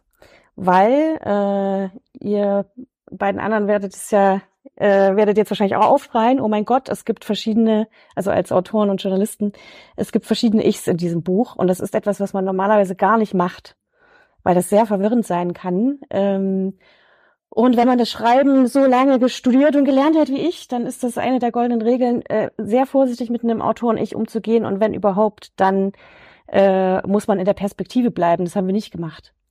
Äh, sondern schreiben beide sozusagen aus unseren Ichs heraus. Und das ist nicht immer ganz, ist auch nicht immer klar gekennzeichnet. Und wir haben da lange drüber diskutiert, weil wie gesagt, das ist eigentlich ein ganz, ganz großes Nono. Äh, und haben uns dann doch dafür entschieden, weil was nämlich normalerweise passiert in Sachbüchern, auch in journalistischen Texten, ist, ähm, dass man dann zu so einem Mann wird, zu so einem nicht männlichen Mann, sondern zu einem Mann, zu einem oder wir, so ein diffuses Wir, und das ist einfach sehr abständig. Und ähm, eins der Dinge, die wir eben auch gesagt haben, oder dass so die Grundfrage war, ähm, warum streiten wir uns eigentlich so unglaublich über das Essen? Ne? Und es ist eben deswegen, weil das halt was unglaublich Persönliches ist. Also, und das versuchen wir halt eben auch klar zu machen und dazu passen dann halt auch zwei Ichs ganz gut. Ähm, das andere Besondere ist dann eben das, dass wir das halt einfach nicht aus so einem es ist zwar ein Umwelt- und irgendwie auch ein Wirtschaftsbuch, weil es eben ums Wirtschaftssystem geht und eben um ökologische Konsequenzen unseres Essens. Aber eigentlich ist es ein Kulturbuch, also ein Kultur, kulturwissenschaftliches Buch, weil wir so ein bisschen ver versucht haben, uns zu erklären, woher kommt das, warum streiten wir so uns übers Essen und wenn du darüber anfängst nachzudenken, ist es halt so krass, weil du das es geht halt sozusagen mit dem basalsten Reizen in, aus der Umwelt los bis zu dem, wie es sozusagen unseren, unseren Körper, oder eigentlich geht es damit los, wie wir, ne, was wir in unseren Körper reintun, wie sozusagen die Welt zu dem Teil unseres Körpers wird, ne? Das erhält uns am Leben, das Essen. Das sind physiologische, wirklich basalste Funktionen basieren darauf. Und das geht halt hoch bis zur Kultur, Religion, unserem Wirtschaftssystem. Ähm, genau, und das irgendwie klar zu machen, das sind so ein bisschen die, das war so das Anliegen, ist erstmal überhaupt so eine Grundbasis zu schaffen, dass man das versteht. Also dass Essen so viel mehr ist als reine Nahrungsaufnahme, aber auch sogar mehr als Kultur oder den Ausdruck von Kultur, sondern es ist eigentlich unser, es ist eigentlich ein Mittel, um uns mit unserer Welt, mit der Welt in Kommunikation zu kommen und in Verbindung zu treten. Und daraus leiten sich dann eben auch ab, ähm, ja, wie zum Beispiel unser Essen, unser Nahrungssystem funktioniert global, ähm, wie das so gekommen ist ähm, und auch, ja, das ist eine, ja, was es sozusagen unseren Planeten macht, weil es ein Ausdruck von uns selbst ist. Jetzt habe ich doziert. Alles gut. Äh, das, äh, das Buch liest sich ja nicht wie doziert. Also allein so eine Überschrift wie der Regenwald in die Bratwurst kommt, reizt ja schon zum Lesen. Mhm. Ich als der sich mittlerweile auch an das ein oder andere Sojaschnitzel gewöhnt hat, war dann etwas entsetzt und habe gedacht, Mensch, wie jetzt? Ich dachte Soja, da mache ich alles richtig, da schütze ich unser Klima mit. Ähm, ist ja auch so. Also wenn du es damit vergleichst, also da schütze ich unser Klima mit. Das ist ja schon immer so ein Ding. Ne? Also ich bin ja kein großer Freund von klimaneutral, dem Begriff weil im Prinzip nichts auf dieser Welt ist klimaneutral, wenn es mit uns oder unserem Körper oder unserem Leben zu tun hat, weil wir nun mal CO2 verbrauchen. Alleine schon, wenn ich einatme. Ähm, genau, aber jetzt zu dem Sojaschnitzel direkt kann ich sagen, super. Ähm, stopp, soll ich mich jetzt, soll ich mich jetzt umbringen oder wie war das jetzt gemeint? Nee, aber wir brauchen ja nicht so tun, das ist ja auch, äh, das ist ja auch ein, einfach, es hat ja einen Grund, warum sich gerade, gerade die großen, äh, ähm, Marken so darum kümmern, so darum scheren, was jetzt Klima auf einmal ist, weil es eben äh, ja, weil die Leute eben mehr mehr mitbekommen, was es für ein Problem ist oder was unser Konsum für ein Problem verursacht, ökologische Probleme, auch soziale. Äh, und klimaneutral ist einfach ein Kampfbegriff. Der kommt nicht aus der grünen Bewegung, der kommt von den Konzernen. Deswegen brauchen wir gar nicht so zu tun. Deswegen muss ich mich nicht umbringen, aber deswegen muss ich auch nicht so tun, als könnte irgendwas klimaneutral sein. Zurück zur Wurst. Zurück zur Wurst. Äh, Sojaschnitzel ist super, weil eigentlich geht es in dem Kapitel ja auch um Soja als Tierfutter. Und das ist ja das, was so, ähm, ja, was so irre ist eigentlich. Ähm, ich glaube, es sind ja, was waren das, zwei Drittel, äh, zwei Drittel der Umweltkosten unseres Essens gehen ja, gehen ja für Fleisch drauf. Und dafür, dass wir uns die, tatsächlich die Welt nicht hauptsächlich vegetarisch, äh, nicht hauptsächlich von Fleisch ernährt, ist das schon krass. Ähm, und das Soja, was tatsächlich in Tofu und so weiter fließt, selbst in China, wo Tofu ein ganz normales ähm, Gericht ist, was du auch unterschiedlich zubereiten kannst, ähm, wo es auch unterschiedliche Tofu-Sorten gibt, nicht nur geräuchert und neutral wie bei uns und so. Selbst da geht das meiste Soja, was konsumiert wird, mit Abstand für Fleisch, also für Futtermittel drauf. Und nicht für das, was wir tatsächlich essen. Hast du denn eigentlich oder habt ihr, wenn du da für Dirk mitsprechen kannst, mh, hm, Habt ihr irgendwas geändert oder seid ihr rausgekommen und habt gesagt, toll, wir machen schon alles so, dass es in Einklang steht mit unserer Persönlichkeit? Also hast du so eine Art persönliches Fazit? Das Buch hat ja sozusagen nicht hinten das, was man ja so halb erwartet an dieser Stelle, ne? So zehn Sachen, die du jetzt nicht mehr essen sollst, zehn Sachen, die du essen sollst und ein kurzer Rezeptteil. Das mhm. macht ihr alles nicht. Äh, das mochte ich. Ich mochte übrigens auch die zwei Autoren-Ichs weil man mh, mm, beim Lesen so ein bisschen äh, aufpassen darf. Finde ich gut. Mhm. Äh, aber sozusagen so, hat es euch eher bestätigt in eurer eigenen privaten Haltung oder eher was verschoben? Ähm, also ich spreche jetzt mal lieber nicht für Dirk, weil wer weiß, was dann von irgendwo wieder Kommentare kommen. Ich habe gehört hier in dem Podcast, Dirk Steffens macht das und das. Äh, genau, und bei mir ist es tatsächlich so, ich habe schon vorher auf Ernährung geachtet, tatsächlich auch eher aus Klimagründen, nicht unbedingt aus Tierwohlgründen. Ähm, und weil ja, weil man einfach auch, also diese verarbeiteten, ich esse super gerne Fastfood, ich liebe Fastfood, aber ich kann das irgendwie nicht jeden Tag, also ich habe auch gerne frische Sachen einfach und ich koche auch gerne frisch. Und das hat sich eigentlich durch das Buch nicht so verändert. Also ich esse immer noch Fleisch, also ich würde Flexitarier würde man das dann nennen. Was mhm. ich ähm, genau, deswegen hat sich daran eigentlich nicht so viel verändert. Äh, ja, wenn ich eigentlich richtig in mich reinhöre, müsste man noch viel mehr auf tierische Produkte, müsste ich noch viel mehr auf tierische Produkte verzichten. Ähm, aber wie gesagt, also das ist ja, unser Buch ist ja auch ein bisschen ein Buch gegen das schlechte Gewissen, weil damit wirst du, du änderst nichts mit schlechtem Gewissen. Ähm, und was sich tatsächlich eher verändert hat, ist so noch ein bisschen Blick auf die, auf die Industrie. Das ist schon irre einfach auch. Also wie, ähm, ein großes Missverständnis ist ja irgendwie, dass wir werfen so viel weg und die ganze Verschwendung der, der, der, äh, der Nahrungsmittelproduktion, also die aus der Nahrungsmittelproduktion stammt. Wir sind aber auch unglaublich, also wie die Industrie einfach verflochten ist. Dass zum Beispiel so Holzspäne, ähm, die irgendwo anfangen, die werden nicht weggeworfen, die kommen dann bei Vanilleeis rein, damit da sich keine Eiskristalle bilden und das cremiger bleibt. Und das ist nur ein Beispiel, wo solche Holzraspel mhm verwendet werden. Also es ist halt unglaublich effizient, aber deswegen auch ja unglaublich halt ein System, das nur sich selbst dient und nicht unbedingt dem Menschen. Und das wird irgendwie bewusster, wenn du dann halt einfach durch den Supermarkt gehst und siehst so diese Produkte und so. Also das heißt, für dich ist eigentlich der Schluss fast eher zu sagen, die, das hochindustrialisierte Essen ist gar nicht richtig Lebensmittel in diesem engeren Sinne, sondern irgendwie ein Kunstprodukt, das man vielleicht nur in Maßen haben wollen sollte. Nee, also ich würde nicht sagen, also mich, im Gegenteil, mich ärgert das so ein bisschen, dass ich zum Beispiel keine im Prinzip gesunde, fair gehandelte Tiefkühlpizza kaufen kann. Weil das gibt's nicht. So. Ich will aber nicht jeden Tag meinen Pizzateig selber machen, äh, die Tomatensauce selber anrühren und äh, gut, die, die Sachen, die draufkommen, die kann man halt irgendwie gut kaufen. Aber ich würde halt auch nicht sagen, dass, also, das ist ja auch, ich verurteile es gar nicht so sehr, das mit den Holzspänen. Ich meine, das ist gar nicht mal so ne negativ. Ich finde das auch mhm. unglaublich mhm. spannend. Mhm. Also wie, wie sich, und das sind Sachen, ähm, wir, wir leben diese, wir, wir benutzen, das ist ja nicht nur das Essen, wir benutzen diese Produkte jeden Tag, ähm, essen, tun die sogar in unseren Körper rein und wissen aber eigentlich gar nicht, also die Industrie, es macht sich da halt auch echt, hält sich halt sehr bedeckt oder es ist nicht so einfach, da auch zu recherchieren und so. Ähm, und aber eigentlich sind es halt, ja, sind es Dinge, die unser Leben im wahrsten Sinne des Wortes füllen, uns füllen.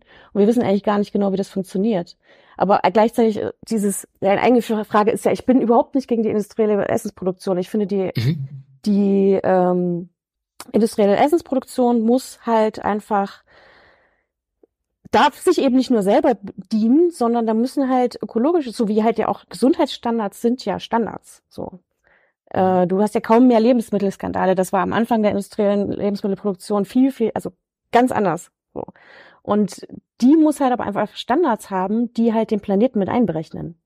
Aber ich würde jetzt nicht sagen, wir müssen im Gegenteil, äh, äh, wir müssen irgendwie ein, ein sehr beliebtes Ding ist ja immer, was auch dann in diesen Ernährungsbüchern steht, die eben eher so auf die biologische Ökoschiene gehen. Wir müssen alle wieder zu Bauern werden und halt jedes bisschen Land muss irgendwie be, be, ähm, bebaut werden und wir müssen selber wieder sozusagen, das hat auch, das hat gute Gründe. Ich verstehe den Gedankengang, dass man sagt, ich merke, was ich für eine Arbeit reinstecken muss, um irgendwie Essen rauszubekommen und so. Das will ich aber um Himmels Willen nicht machen. Das, der Horror für mich ist irgendwie Unkraut jäten. Also meine El Großeltern haben einen Garten gehabt, ich war im Schulgarten. Das macht keinen Spaß. Aber wir müssen es schaffen, diese, diese industrielle Lebensmittelproduktion, die, ähm, die ja auch Unglaubliches geschafft hat, die auch unglaublich faszinierend ist, wie, wie, wie, wie effizient wir da geworden sind und so. Ähm, aber die muss es halt schaffen, dass wir uns damit nicht gegenseitig auch äh, äh, gleichzeitig auch umbringen. Und unseren Planeten. Glaubst du, das ist was, das äh, ist so ein bisschen die, die, die Unterströmung der, der beiden Bücher, die ich geschrieben habe. Sozusagen, ist es politisch möglich, die Regelungen durchzusetzen auf einer Skala, die auch sinnvoll ist, also nicht nur in einem Bundesland, ähm, die, die notwendig wären. Also gibt es sowas wie quasi wie eine Vernunft, an die sich die Politik halten könnte und also das ist sozusagen die erste Frage. Und die mhm. zweite Frage ist dann, glaubst du, das wird auch passieren? Hm. Also ich glaube an kulturellen Wandel und dass der möglich ist. So, und was heißt so, ob die Politik die Macht hat, das durchzusetzen? Also wir hatten eigentlich, wenn du dir jetzt 100 Jahre oder sagen wir mal 150 Jahre zurückguckst, äh, hat sich unser Essen ja unglaublich verändert. Also wirklich vor 150 Jahren Großteil der Menschen, also großer Teil der Menschen noch Bauern, die Industrialisierung nimmt gerade richtig Fahrt oder ging es gerade los, dass sie halt richtig an die Fabriken gegangen sind und so. Aber die ersten Leute, die, ich glaube, das war irgendwie, gut, das ist natürlich eine Länge her, 1848 oder sowas, irgendwie auf einer Weltausstellung haben die halt die ersten Konserven vorgestellt und die Leute und alles Leckereien und die Leute, die haben es nicht gekauft, weil die denen nicht vertraut haben. Ähm, also wir haben sozusagen in den letzten 150 Jahren mehrere, fast schon Revolutionen, muss man sagen, durchgemacht, was unser Essen angeht. Und warum soll das nicht in 100 Jahren bis dahin nicht nochmal passieren, bloß eben auf eine ökologische Art? Also ich weiß nicht, wie schnell wir das schaffen. Und ich glaube nicht, dass das in den nächsten fünf Jahren irgendwie groß irgendwas ändern können, kann, können wird, aber ich äh, auf, die, auf die mittelfristige Sicht oder langfristige Sicht, je nachdem, was, was du denkst, es in 100 Jahre sind, denke ich, werden, könnten wir das durchaus schaffen. Schön, das freut weiß, mich an. Wie, wie, sie, also wie siehst du das denn? Ich bin jetzt, ich stecke im Moment knietief in dem, in dem dritten Thriller, ähm, und das heißt, ich bin im Grunde seit, seit dreieinhalb Jahren entwickle ich Katastrophenszenarien und äh, das geht mir jetzt so langsam an die Nieren. Das zieht jetzt meinem Optimismus irgendwie ein bisschen den Boden weg. Aber mir ist natürlich klar, dass das an der an der Denke liegt und an dem an der Arbeit, die ich im Moment tue. Aber ich, ich merke, dass es was mit mir macht. Und hm. insofern freue ich mich, wenn jemand nicht nur, ähm, weißt du, nicht nur sagt, ah, das wird schon alles, sondern äh, sich mit einem Thema beschäftigt hat und trotzdem noch Hoffnung hat. Das, äh, das mag ich im Moment gerade sehr gern. Aber ich weiß, was du meinst. Also ähm, ich mache ja eben, das sind ja nicht nur die Bücher, sondern sonst schreibe ich ja auch hauptsächlich über Umwelt oder planetare Themen oder so. Und es gibt schon immer so diesen Moment, also ich denke mal, du kennst den dann auch, wo du denkst, ach Mensch, Weltuntergang. ja. Also wenn man sich da wirklich so die Fakten mal vor Augen hält, dann, dann das ist total, also ich kenne das sehr gut, dass man dann die, am liebsten die Hände sagen muss, das hat doch eher alles gar keinen Sinn. So. Ihr seid mal echt Experten für Cliffhanger. Wie kriege ich das denn jetzt, wie kriege ich das denn jetzt hin, dass trotzdem noch alle den dritten Teil hören wollen? Nee, erstens kannst du es ja rausschneiden. Und äh, Genau, schneid's einfach in den dritten Teil. Nee, und, und zweitens ist es ja auch, es ist doch ein guter Cliffhanger. Jetzt geht's um Weltuntergang, jetzt kommen die Weltuntergangsszenarien. Beziehungsweise ist es auch so, wenn man dann, das sind ja, das sind ja man freut sich ja auch manchmal so ein bisschen am Weltuntergang. Und das hat ja auch was, das hat ja einen Grund, warum das auch ein Topos in der Literatur ist, Dystopien. Hallo? So. Aber das ist ja zum Glück, die Geschichte hat ja, hat uns ja, hat ja immer das Gegenteil bewiesen bisher. Also es geht ja, es geht ja weiter und wir als Menschen können uns ja zum Glück auch verändern und haben es bisher auch immer getan. Super, sie hat den Bogen gekriegt. Schatz, ich bin neu verliebt. Was? Da drüben. Das ist er. Aber das ist ein Auto. Ja, eben. Mit ihm habe ich alles richtig gemacht. Wunschauto einfach kaufen, verkaufen oder leasen. Bei Autoscout24. Alles richtig gemacht. Wir haben viel gelernt. Wir haben unter anderem gelernt, dass Thilo Eat It gelesen hat. Marlene, liest du denn auch Klimathriller? Ähm, tatsächlich nicht so viel, weil es einfach auch ein bisschen Arbeit ist, weil ich mich ja äh, damit auch schon während meiner Arbeit sozusagen beschäftige. Ähm, das heißt, so privat lese ich dann eigentlich lieber ganz klassisch Romane. Also jetzt Julice oder sowas. Also halt so Gesellschafts mäßige. Richard, was mit dir? ja, da muss ich mich ja gleich mal outen. Ich lese ehrlich gesagt sehr wenig. Ähm, zu meine Zeit dann lieber, um das und das und das zu machen und komme dadurch, ist meine Ausrede immer, komme ich dann nicht zum Lesen. Gut, wenn du jetzt äh, da mit, mit dem Bike und mit dem Boot irgendwo am Arsch der Welt unterwegs bist, dann auch schwierig, wahrscheinlich ein paar Bücher mitzunehmen. Ist aber auf so einem, Polar, ist aber auf so einem Polarkreuzer ja auch nicht anders, Marlene. Da hat man eigentlich keine Zeit zum Lesen. Leider gar nicht. Äh, dadurch, dass ich ja eigentlich immer alles mitkriegen will als Reporterin und immer überall dabei sein will, ähm, habe ich da eigentlich keine, gibt es eigentlich keine Freizeit. Thilo, ich merke schon, wir sind die beiden einzigen, die sich Zeit nehmen zum Lesen. Die Leser, ja. Naja, aber das ist ja gut, dass die anderen rausgehen in die Welt und sie beschreiben, äh, denn dann kann ich darüber schreiben und du kannst das dann am Ende lesen. Das ist jetzt im Grunde ruht die ganze Verantwortung auf äh, deinen Schultern. Deshalb machen wir den Podcast auch. Auch nur deshalb. Die Kälte ist dein Tod. Also, jetzt hast du mal eine Riesenaufgabe vor dir. Entweder schaffst du es, dass Marlene jetzt sagt, boah, das will ich jetzt unbedingt dann lesen. Oder du schaffst es, dass sie sagt, warum soll ich das jetzt noch lesen? Thilo hat ja alles erzählt. White Zero. Die Kälte ist dein Tod. Ja, alles erzählen ähm, mache ich natürlich nicht. Ne? Das äh, kannst du ja als als Thriller-Autor nicht machen, aber vielleicht kann ich sie ja locken damit, dass ähm, tatsächlich also ich hatte diese Ursprungsidee, vielleicht muss ich es andersrum erzählen. Das Buch davor heißt Dark Clouds und da regnet es die ganze Zeit in Deutschland. Äh, das war eine relativ naheliegende Idee in dem Moment, wo, wo ich sie hatte, weil tatsächlich genau das in Deutschland passierte. Es schüttete so, dass wir Starkregenschäden hatten. Da musste man also nicht so besonders weit denken. Dann ging es in dem Buch aber darum zu sagen, ich brauche ja einen, einen Gegenspieler. Irgendjemand muss das also zumindest dann noch befördern, wenn nicht am Anfang verursachen, dann doch zumindest verstärken. So ähm, so ging das dann in dem Buch zu. Und dann hatte ich die Idee, ah, was, also eine Eiszeit in Deutschland wäre ja auch ganz toll. Ähm, und dann sagte meine Frau, und sie hatte damit völlig recht, das ist doch totaler Quatsch. Also, weil eine Eiszeit halt unheimlich lange braucht, um, um zu entstehen. Also natürlich gab es Eiszeiten in Deutschland, aber das dauert dann halt mehrere hundert Jahre, bis hier Eiszeit ist. Das ist ja nicht das Thriller-Tempo. Ich brauchte ja was, was innerhalb von einer Woche oder zwei passiert. Und dann habe ich mir überlegt, okay, es wäre doch ganz toll, man kennt doch, ich war ja im Kopf bei Winter, man kennt doch diese Wärme-Dinger, die man in die Tasche stecken kann, wo so ein Knickplättchen drin ist, so Chemie.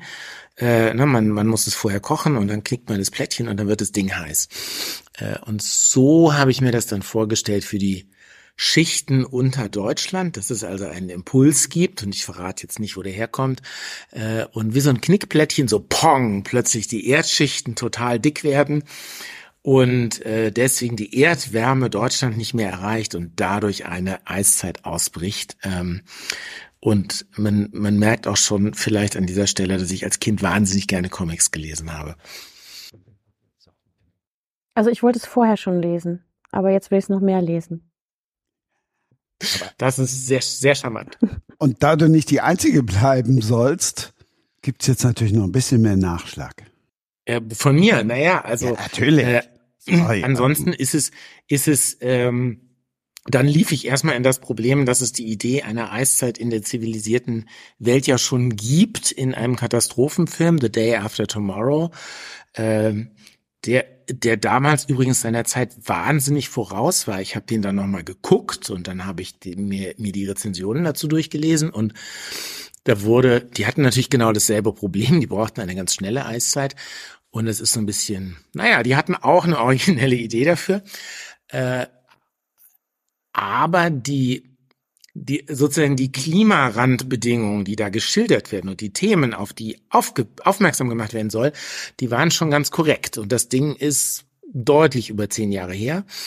Also lag die Latte für mich dann doch ganz schön hoch. Und aber was macht man halt in so einem in so einem Thriller? Also es gibt gibt äh, halt eine Wissenschaftlerin, die die richtige Idee hat, und dann gibt es einen Sidekick, der ein bisschen lustig ist, und dann gibt es einen Haufen Personal, das die ähm, dass das alles erlebt, einfach dieses Deutschland, das, das untergeht und was dann da passiert. Und für manche Leute ist eben das Problem, dass sie in ihrem Auto erfrieren und für andere ist das Problem, dass die Lieferketten eines großen Online-Versandhauses nicht mehr funktionieren. Ähm, und dann gibt's natürlich einen Gegenspieler, der, der, ähm, der na, dem das alles total egal ist. Dann kam noch hinzu, dass das Hörbuch zu dem ersten Thriller eingelesen wurde von Götz Otto. Götz Otto war mal der Böse in einem Bond-Film, Der Morgen stirbt nie. Und insofern äh, fühlte ich mich dann auch berufen, ein, ein, ähm, so ein Bond Villain, also so ein Bond-Bösewicht zu versuchen zu kreieren, der, der wirklich so ein bisschen, wo man so ein bisschen denkt, so, mein, das kann jetzt nicht dein Ernst sein. Und andererseits bereitet es einem hoffentlich auch ein bisschen Vergnügen, dem zu folgen. Also, weil nichts ist ja langweiliger als ein Bösewicht, wo man die ganze Zeit denkt, ja, der ist ja doof. So, warum macht er denn das? Also, so, das, insofern hoffe ich, es macht auch ein bisschen Spaß, das zu lesen. Es ist einfach, es wird dann irgendwann eine wilde Jagd ähm, und ähm, und es ist dieser schmale, also das ist natürlich das Schwierige beim Schreiben und da ist jetzt sch äh, schade, dass wir nicht in, in, in ein paar Wochen dann nochmal eine Buchkritik machen können. Äh, gelingt es sozusagen die Unterhaltung, äh, auf dieser Seite der Unterhaltung zu bleiben, aber und nicht zu verrückt zu werden. Aber wenn man zu realistisch bleibt, dann ist es ja auch nicht spannend. Also das war das, worum ich mich bemüht habe. Aber welche Rolle spielen denn, spielt denn so eine ja, wissenschaftliche Vorrecherche bei, bei dir? Ähm, also ich habe vorher gesagt, ich muss jetzt unbedingt ganz viel über Eis wissen und habe dann ein Buch gelesen von dem Forscher, dessen Namen ich jetzt natürlich nicht weiß, der diese Gletscherbohrung in Grönland maßgeblich betreut hat. Äh, der hat also ein, ein Buch darüber geschrieben, wie diese Forschung damals äh, stattgefunden hat und wie man aus diesem Bohrkern was liest und so. Ganz tolles Buch, weil er einfach wahnsinnig Leidenschaft hat für seine Forschung. Also wenn jemand das schafft, ein paar hundert Seiten über Eisbohrkerne in Grönland zu schreiben, so dass man das lesen will, das ist schon Hammer. Und dann habe ich festgestellt, dass ich das alles nicht brauche, ähm, weil ich ja gar keinen Gletscher hatte. Äh, also es war ein bisschen zu spezifisch.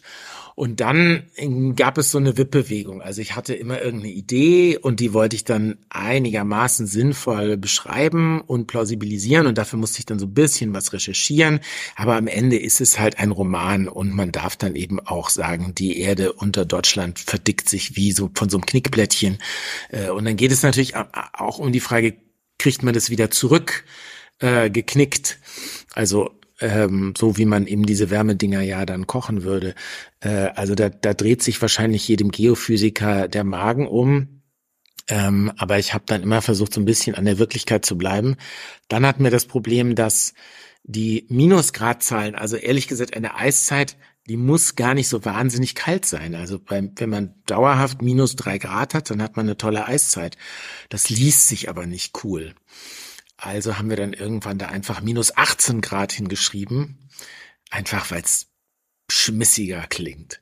Äh, also es ist ein Mix. Manche Sachen sind total wahr, manche Sachen stimmen wirklich ganz genau so und manche sind total erfunden. Weil das ist ja schon die Frage, ne? Also keine Ahnung, so Star Wars oder besser noch eigentlich Star Trek. Ich weiß nicht, ob die sich so richtig Gedanken gemacht haben, ob jetzt diese ihre, ihre einzelnen Gadgets da nach irgendeinem physikalischen Prinzip überhaupt funktionieren könnten oder nicht. Äh, und dann gibt's ja wieder, wieder irgendwie Sachen, die sind ja durch und durch, also sozusagen durch und durch, jetzt ist jetzt genau diese eine physikalische Theorie und der folge ich jetzt und so. Also es ist irgendwie so ganz spannend, wie Autoren das für sich lösen. Mhm. Ja, ja, finde ich auch und habe ich tatsächlich auch viel gelernt und mich viel damit beschäftigt. Äh, also ich mag die, ich habe das dann irgendwann auch schlicht gemerkt, sozusagen, welche Geschichten lese ich denn gern. Und ich finde toll, wenn die Welt komplett fiktiv ist, dann ist es einfach, dann gelten da eben irgendwelche Regeln. Okay. Äh, oder wenn möglichst wenig fiktiv ist. Also es kann ja ganz tolle Geschichten geben mit einem redenden Hund. Da ist dann klar, sozusagen der redende Hund ist erfunden, aber der ganze Rest ist genauso, als würde es echte redende Hunde geben. Der ganze Rest stimmt. Das mag ich dann auch. Und so ist es in diesem Fall bei mir. Ähm, was ich nicht so mag, ist, wenn es so changiert. Also wenn es so, so wie in Märchen, dass so manche Sachen total echt sind und manche Sachen sind total erfunden. Das, das ist mir dann so, so halbe halbe. Das mag ich nicht so. Aber das ist echt Geschmackssache. Schreibst du deswegen auch unter Pseudonym? Weil du das so von dem Journalistischen trennen wolltest, oder? Naja, weil ich es von dem Journalistischen trennen wollte, ganz schlicht. So, ja, weil das ja auch ähm, eine Lesererwartung sonst auch ist, dass, also bei, umgekehrt sozusagen, bei dir würde man ja erwarten, dass deine Artikel sozusagen eine bestimmte Art der Faktensicherheit haben, die vielleicht auch mit den Medien einhergehen, wo sie veröffentlicht werden und dass das für das Buch auch gilt. Und ähm, wenn du jetzt einen Roman, also sozusagen irgendwas ganz anderes schreiben würdest, wäre es auch wieder okay, aber wenn du einen, einen Hintergrundroman schreiben würdest über die Lebensmittelindustrie, dann würde doch jeder denken, das ist ein Enthüllungsroman. Soll er aber vielleicht gar nicht sein. So, insofern ist es eigentlich so ein bisschen wie man, ja, es gibt verschiedene Limonadensorten und da kleben verschiedene Etiketten drauf und das dient der Orientierung der Kunden. Ich hatte überlegt jetzt, ob es Fanta oder Sprite ist. Ich hatte zumindest auch immer die Assoziation mit äh, Day After Tomorrow, als ich diesen Titel auch äh, gelesen habe, beziehungsweise die Kurzfassung zum Buch, weil ich diesen Film nämlich damals als Jugendlicher auch gesehen habe und hatte dann auch irgendwie so die Vermutung, dass das äh, vom Thema her dann auch irgendwie diesen wissenschaftlichen Hintergrund von diesem Film damals auch so ein bisschen ähnlich ähm, aber da hast du ja jetzt das als, als Auslöser ähm, genannt und mir wird ja jetzt auch klar, so im Weiteren, was du noch so erzählt hast, dass das ja auch immer eine Mischung aus Dingen ist, die ähm, erfunden sind und möglichst auch real erscheinen sollen. Ja, aber also das war tatsächlich ein bisschen doof, dass, dass ähm, der Film einfach echt gut war. Manchmal gibt es ja zu dem, zu dem Thema, dass man sich gewählt hat, ein schlechtes Produkt. Das ist dann toll, weil man dann sehen kann, was alles nicht funktioniert. Ähm, also sozusagen analog, wenn du irgendwo einen Reisebericht liest, der dich langweilt oder der dir nicht informativ genug ist oder so, dann kann man relativ leicht, finde ich, erkennen, warum funktioniert das nicht. Das ist immer toll. Aber wenn es was, ich finde, wenn es was anderes gibt, was schon gut ist, das macht einem das Leben als Autorin oder Autor echt nicht leichter. Und du hast ja, dich trotzdem dabei geblieben. Ja, ich fand die Idee einfach so. Also jetzt ist ja auch, ich habe ja eine andere. Das war ja ein, ein Hollywood-Blockbuster. Ähm, äh, mein Buch spielt in Deutschland und es sind seitdem zwölf Jahre vergangen oder so. Also das ähm, fand ich, kann man dann schon machen. Es ist inhaltlich auch deutlich unterschiedlich genug. Es arbeitet halt beides tatsächlich mit dieser, also der, sozusagen der, dieser Anfangsblieb ist ja ein bisschen zu sagen, alle, alle sagen immer, es wird wärmer, wärmer, wärmer, aber weil Wetter nicht gleich Klima ist, kann es zwischendurch auch mal wahnsinnig kalt werden. Ähm, da, das ist sozusagen das Körnchen Wahrheit, auf dem, an dem sich dann der Rest der Geschichte kristallisiert. Und die Knicksache, ich weiß nicht, ob du spoilern kannst, aber äh, was wie? Warum? also, ist das, ist das was, kann das, also ist das was echtes? Kann das passieren? Äh, Gibt es da irgendwie eine, eine verrückte Theorie, von der ich noch nie gehört habe oder so? Also es gibt tatsächlich äh, Leute, die sagen würden, die Erd, also die Schichten deutlich unterhalb der Erde, aber da, wo sie fest ist und noch nicht flüssig, ähm, die können sich auch verändern und die können sich auch durch äußere Einflüsse verändern. Äh, können sie das so wie im Buch? Ich glaube nicht. Auf jeden Fall habe ich nichts gelesen, was dafür spricht, dass das so sein könnte. Das ist natürlich auch das Schöne, dass wenn man das Buch durch hat, dann steht im Nachwort, äh, ja, aber keine Angst, so wird es nicht kommen. Ähm, es ist eben also in, in, in diesem physikalischen Sinne ist es eher eine Parabel zu sagen, wenn wir anfangen, ähm, also diese diese Veränderung ist eine unbeabsichtigte Nebenwirkung von etwas ganz anderem. Äh, und im Grunde diese Diskussionen gibt es ja seit FCKW und Genmais und, und sonst wo, dass man einfach sagt, ähm, manchmal haben Sachen, die wir tun, unbeabsichtigte Nebenwirkungen. Und wenn man die aber global skaliert, dann kann das Probleme ergeben. Und auf diese Folie habe ich das dann projiziert. Und warum White Zero? Ich musste eben so schmunzeln, weil da bin ich in der Vorbereitung drüber gestolpert und habe dann unter anderem eben auch mal White Zero gegoogelt und als du eben über Limonade gesprochen hast, äh, es gibt tatsächlich irgend so eine so ein Gesöff, das White, White Zero heißt. Das ist irgend so ein Red Bull Verschnitt oder irgendwas ähnliches. Ja, bestimmt. Äh, also es gibt tatsächlich im im Buch auch ein ein ähm, eine Taskforce oder ein Paper oder sowas, also ein, ein offizielles Statement der Regierung, das dann oder das Notfallprogramm wird White Zero genannt oder so. Äh, es ist aber tatsächlich so, dass das Buch hatte schlicht den Arbeitstitel Eiskalt, was sich total aufdrängt, aber es gibt bestimmt schon 500 Bücher, die eiskalt heißen und dann irgendwie weiter. Und jetzt haben wir ja in Deutschland Titelschutz, das heißt, ähm, jeden Buchtitel darf es nur einmal geben. Darum werden Buchtitel immer länger und immer merkwürdiger und manchmal Englisch und darum gibt's diese ganzen Untertitel. Und jetzt hieß das Buch davor ja schon Dark Clouds und insofern bot sich ein bisschen an zu sagen, man macht wieder was Englisches, man macht wieder was mit einer Farbe, man macht wieder was mit zwei Wörtern. Ähm, Ah, der, der, es soll ja, also in einer idealen Welt würde ja jede und jeder, der Dark Clouds gelesen hat, dann sofort sagen, das nächste Buch von dem Autor muss ich auch haben.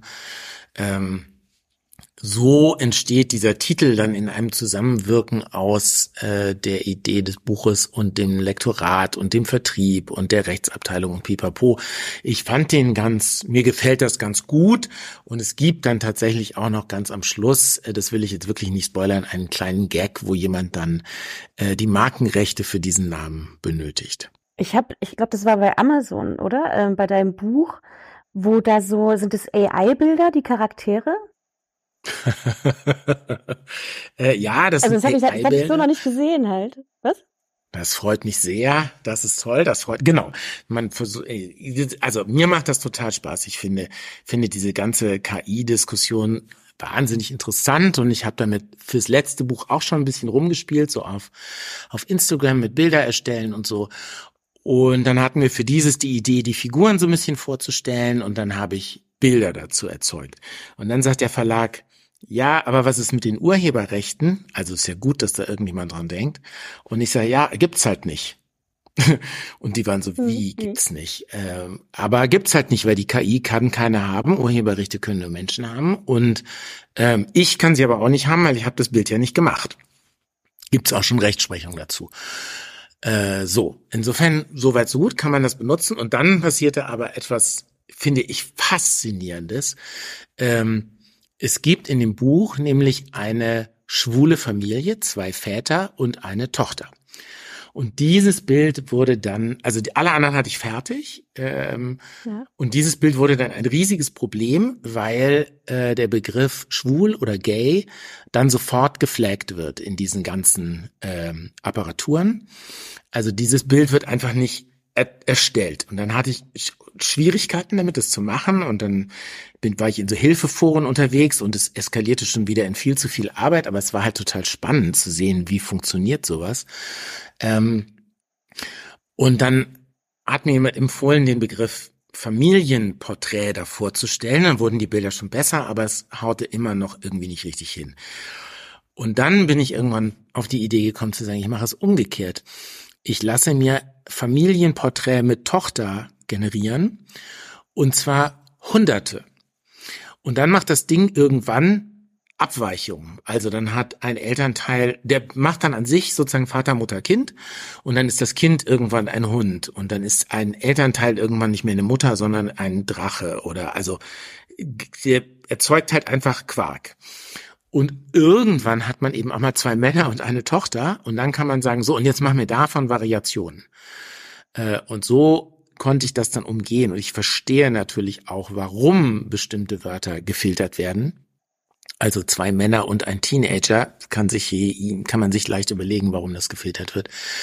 Aber es war eben total spannend, dass, dass, dass diese Intelligenz dann eigentlich mir nur dann nützt, wenn ich sie als total torfdumm behandle und versuche, sie zu einem Fehler zu äh, veranlassen. Ich fand das halt nur spannend, weil mir das neu war, dass Buchautoren sozusagen Bilder mitliefern zu, äh, zu ihren ähm, Geschichten, zu ihren äh, Büchern. Weil normalerweise entsteht ja ein Bild im Kopf, wenn du was liest. Ähm, und hier wird es gleich mitgeliefert. Aber du hast natürlich auch als Autor halt die Möglichkeit, dadurch, dass du jetzt nicht irgendwie Schauspieler casten musst oder so, die Welt tatsächlich auch visuell zu entwerfen durch die KI. Ja, wobei das für mich jetzt gar nicht so hoch hing. Es war eher so, dass ich gedacht habe, also wie gesagt, ich habe damit letztes Jahr schon mal rumgespielt. Es sind ja ganz viele, letztlich sind die sozialen Medien eben bildlastiger, als ich es als Autor gerne hätte. Insofern brauchte ich einfach Bilder letztes Jahr und fand das ganz, also finde ja immer spannend, Sachen auszuprobieren. Und ähm, von daher habe ich einfach diese Bilder gemacht und habe sie an den Verlag geschickt und die haben dann gesagt, das ist ja super, die stellen wir dann dazu. Ich habe beim Schreiben mache ich es anders, da lade ich, da suche ich mir tatsächlich Bilder von real existierenden Menschen, die so aussehen, wie ich mir das vorstelle. Also da caste ich tatsächlich. Oft wirklich aus so Casting-Agenturangeboten. Und hier gebe ich dann halt die erste Beschreibung, die im Buch auftaucht ein und mal sehen die Leute mehr so aus wie im Buch beschrieben. Mal macht die KI, worauf sie Lust hat. Damit müssen wir, glaube ich, in Zukunft alle leben. Aber das Gefleckte kommt ja von den Programmierern. Das heißt, also selbst homosexuell hättest du nicht, was ja sehr neutral ist, eigentlich jetzt ganz normal so, würde ich sagen, äh, hättest du nicht mitarbeiten können. Ja, ja, äh, ja, und es geht ja da nur darum zu sagen, die wollen einfach bestimmte Arten von Bildern gleich im Keim ersticken, was, wie gesagt, ich per se gut verstehen kann, was mir aber hier, es gab mal eine, eine ewig lange Diskussion über so einen Eltern, so einen Kinderschutzfilter fürs Internet, wo ähm, also ich, ich bin jetzt nicht 100% sicher, ich glaube, das Wort Brust war geflaggt und deswegen konnte das Kind keine Recherche machen zu Brustkrebs. Irgendwie so. Mhm. Also das ist ja ein ganz klassisches Problem mit Safe Search und so, dass, dass alle diese Tools ein Hammer sind, wo man ein, eigentlich ein Skalpell braucht, aber noch sind wir halt nicht so weit. Also, oh. Es aber war nur deswegen so spannend, irre. weil es, naja, es war, ich fand das Spannende eigentlich, dass es so gezeigt hat, ich kann aber diesen Fehler gezielt erzeugen über die Menge, weil eben das Ding, also wenn man einem Menschen sagen würde, mach mir ein, such mir Porträts raus von Vater, Mutter, Kind, Familien, dann würde ich ja kein Bild kriegen von Vater, Mutter, Hund oder von Pferd, Mann, Baum mhm. oder so. Aber die KI macht das, weil die, weil die halt das nicht versteht. W wirklich. Also wir meinen mit Intelligenz verschiedene Sachen an dieser Stelle oder mit Verstehen oder so. Das fand ich, also deswegen habe ich dann am Ende so viel Zeit investiert, weil ich das so irre fand, das bei der Arbeit zu sehen. Ja, aber das ist ja, also wenn man es jetzt aber andersrum sehen will, ist es ja eigentlich viel weniger maschinell, weil die einfach plötzlich dann auch einen random Fehler mehr macht, wie ein Mensch das ja auch machen würde. Nee, das ist ja kein Fehler in dem Sinne, sondern es ist eine prozentuale Abweichung vom Input, die vorgegeben ist. Okay. Aber sie versteht halt nicht den Satz, den ich reintue, sondern wie ChatGPT, das vervollständigt halt mhm. nur. Also, und ich bin ja gar kein Experte ja. dabei, ja. sondern, sondern für mich war das eher so, dass ich gedacht habe, ach, wie lustig, das gibt es jetzt, das kann man jetzt mal machen und dann sieht es vielleicht auch irgendwie schick aus und irgendjemand bleibt optisch dran hängen. Also tatsächlich habe ich gar nicht so einen Überbau gehabt von, oh, da verderbe ich jemandem das Vergnügen, die Figur im eigenen Kopf zu, zu erzeugen. Also oft sind ja auch vorne, ich habe hatte schon mal ganz viel mit Übersetzungen zu tun, da ist das noch viel, viel stärker, dass bei Übersetzungen vorne irgendwelche Leute drauf sind, die sehen gar nicht so aus wie in dem Buch beschrieben, weil derjenige, der das aussucht, das Buch gar nicht kennt. Mhm.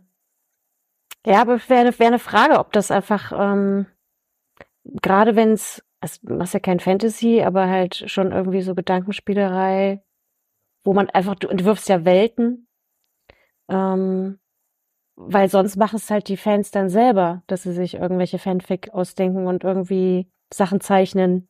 Ja, soweit ja. bin ich leider noch nicht. Ja. Thilo, was ich mich noch gefragt habe, im ersten Buch, ach, und das ist natürlich dann immer sowas für mich als Herzensmensch, natürlich kriegen sie sich dann die Feuerwehrfrau und der arme, verwitwete Mann mit der kleinen Tochter, wo der Teddybär vergessen wird und so weiter. Die Feuerwehrfrau ist im zweiten die Krankenpflegerin. Oder ist das falsch? Oder steckt da irgendwas hinter? Naja, es gibt auch eine Liebesgeschichte im, in dem Buch wieder einfach, weil wenn man keine Liebesgeschichte hat, dann hat das ist ja dann dann hat man die Expendables, ähm, also 90 Minuten Actiongeballer. Dafür gibt es einen Markt, aber das ist nicht meiner. Das lese ich auch nicht gern. Äh, tatsächlich finde ich eine schöne Liebesgeschichte ohne Action auch toll. Ähm, insofern war das für mich immer klar, dass es im, im, im Kern eine Liebesgeschichte geben soll, die auch irgendwie thematisch passen soll, also die so ein bisschen die Frage Hoffnung, Hoffnungslosigkeit, Zukunft ähm, so ein bisschen thematisieren und widerspiegeln soll. Das ist hier auch und da hängt, äh, das in diesem Fall sind vier Personen involviert. Ähm, unsere Wissenschaftlerin, eine Geophysikerin, dann äh, ein Grußkartentexter und Verleger, ähm, eine Krankenschwester und ein, dann taucht noch so von der Seite ein junger, smarter äh, Logistikfachmann, ein Räder auf, der, der alles Mögliche kann, was der Grußkarten ähm, Texter nicht kann. Und äh, da darf man jetzt natürlich überhaupt nicht auf die Idee kommen, dass ähm, der Grußkartentexter und der Autor irgendwas gemeinsam hätten. Ähm, und, und die vier ähm, müssen das dann irgendwie austarieren. Aber dass jetzt zweimal sozialer Beruf ist, ist zu viel hineininterpretiert. Naja, das ist eher so, dass ich versuche, eine gewisse Vielfalt äh, in den Personen zu haben, in den Berufen, in den Backgrounds, im Aussehen, in den Namen. Das macht es interessanter zu schreiben, das macht es hoffentlich auch interessanter zu lesen. Eine Enttäuschung haben wir aber noch. Von wegen äh, Hörbuch. Das gibt's auch, aber diesmal liest es Julia von Tettenborn. Also taucht die dann jetzt im dritten auf. Abgewandelt. Äh, das ist das ist jetzt spannend, ja. Äh, das das entscheidet ja, das entscheidet ja der Hörbuchverlag. Ähm, oh, oh, und insofern, also da habe ich kein Mitspracherecht. Das war damals auch ein Zufall mit Götz Otto. Das ist jetzt auch nicht so, dass dass ähm, Götz Otto in dem zweiten oder dann jetzt vor von Tettenborn im dritten Band so auftaucht, sondern es war irgendwoher müssen die Ideen ja kommen. Ich finde das im das mm, das ist ja immer so die große Frage an Autoren, woher kommen die Ideen? Und ähm, manchmal manchmal sind sie einfach da und manchmal muss man sie der Realität so aus der Realität so rausdrücken wie aus so einem Waschlappen. Und also jede Idee, die ich einigermaßen haben kann, da bin ich froh also mal sehen, was bei dem dritten passiert. Ich hätte da eine Wissenschaftsjournalistin anzubieten. Ja, aber dann sind wir ja schon wieder im Eis. Da muss Marlene ja, jetzt woanders ich muss meine Tropen, Ich muss meine Tropengeschichte machen, endlich. Ja. Ja. Marlene hat, das gibt's übrigens auch als Hörbuch, Eat It, selber eingelesen. Genau, erstes und letztes Kapitel aber nur. Das war sehr interessant. War zum, habe ich zum ersten Mal gemacht. Äh, mit einer richtigen Regisseurin an, dabei und ähm, ja, das ist schon spannend. Richard, was hast du mitgenommen jetzt gerade auch aus den letzten Parts, dass du jetzt nicht mehr an den Arsch der Welt fahren musst, sondern Eisbären auch von der KI generieren lassen kannst? Oder was nimmst du mit aus diesem Podcast? auf jeden Fall einen tieferen Einblick in zum Beispiel auch in die Arbeit von Thriller-Autoren, weil ich selber ja nie Thriller gelesen habe. Ich habe immer äh, Wert gelegt auf einen äh, vollkommenen Realitätsbezug, wenn ich was gelesen habe. Also dass es schon wirklich eine authentische Geschichte ist, die irgendwo wirklich stattgefunden hat von Menschen, die auch wirklich existieren. Also das ist jetzt eine vollkommen andere Welt gewesen, äh, mit der ich jetzt hier auch im Podcast konfrontiert wurde. Auf jeden Fall sehr interessant, auch wie da vorgegangen wird. Ähm, ja, kann man das vielleicht auf dem Punkt festhalten, ja. Alene, bei dir ist klar, also du kaufst jetzt auf jeden Fall das Alle Buch. beide Bücher natürlich. Das wollten wir da hören jetzt. Jetzt, jetzt kennt man doch die Menschen persönlich, jetzt möchte man auch da nochmal nachlesen, natürlich. So ist es. Thilo hat ja schon gelesen. Dann darf ich mich bei euch ganz, ganz herzlich bedanken. Was Richard mitgenommen hat, haben wir jetzt schon gehört. Marlene, was nimmst du mit? Ähm, ja, tatsächlich, wie die beiden Kollegen so schreiben, ne? Oder wie, wie unter. Du hast uns ja schon ganz gut ausgewählt, Christian. Äh, und ich hätte am Anfang nicht so gedacht, dass wir so viel gemeinsam haben. Und am Ende hat sich das doch alles, ähm, ja, einfach die Auseinandersetzung mit der Erde irgendwie auf eine Art und Weise, die uns verbindet, aber jeder so seine eigene Art hat. Das war spannend und da werde ich auch noch eine Weile drüber nachdenken. Ich bin wieder hoffnungsvoller. Das hat mich total, mich hat das total gefreut, weil ihr ja beide auf eine ganz unterschiedliche Weise mh, sozusagen auf der großen Skala und auf der ganz kleinen Skala ähm, sagt, die Welt ist erfahrenswert und lohnenswert und sehenswert und die wird's auch in fünf Jahren und in zehn Jahren und in 30 Jahren und auch unter widrigen Umständen noch geben, was ich im Kopf wusste. Aber jetzt habe ich es mal wirklich nach langer Zeit wieder gespürt. Das war schön. Schönere Schlussworte gibt's nicht. Danke. Danke. Ciao. Tschüss. Ja, danke auch. Tschüss. Und tschüss. Schatz, ich bin neu verliebt. Was? Da drüben. Das ist er. Aber das ist ein Auto. Ja, eben. Mit ihm habe ich alles richtig gemacht. Wunschauto einfach kaufen, verkaufen oder leasen. Bei Autoscout24. Alles richtig gemacht. Wie baut man eine harmonische Beziehung zu seinem Hund auf? Puh, gar nicht so leicht. Und deshalb frage ich nach, wie es anderen Hundeeltern gelingt, beziehungsweise wie die daran arbeiten. Bei Iswas Dog reden wir dann drüber. Alle 14 Tage neu mit mir, Malte Asmus und unserer Expertin für eine harmonische Mensch-Hund-Beziehung, Melanie Lippisch. Iswas Dog mit Malte Asmus. Überall, wo es Podcasts gibt. Das war Sprenger spricht. Autor Insights. Schatz, ich bin neu verliebt. Was? Drüben. Das ist er. Aber das ist ein Auto. Ja, eben. Mit ihm habe ich alles richtig gemacht. Wunschauto einfach kaufen, verkaufen oder leasen. Bei Autoscout24. Alles richtig gemacht.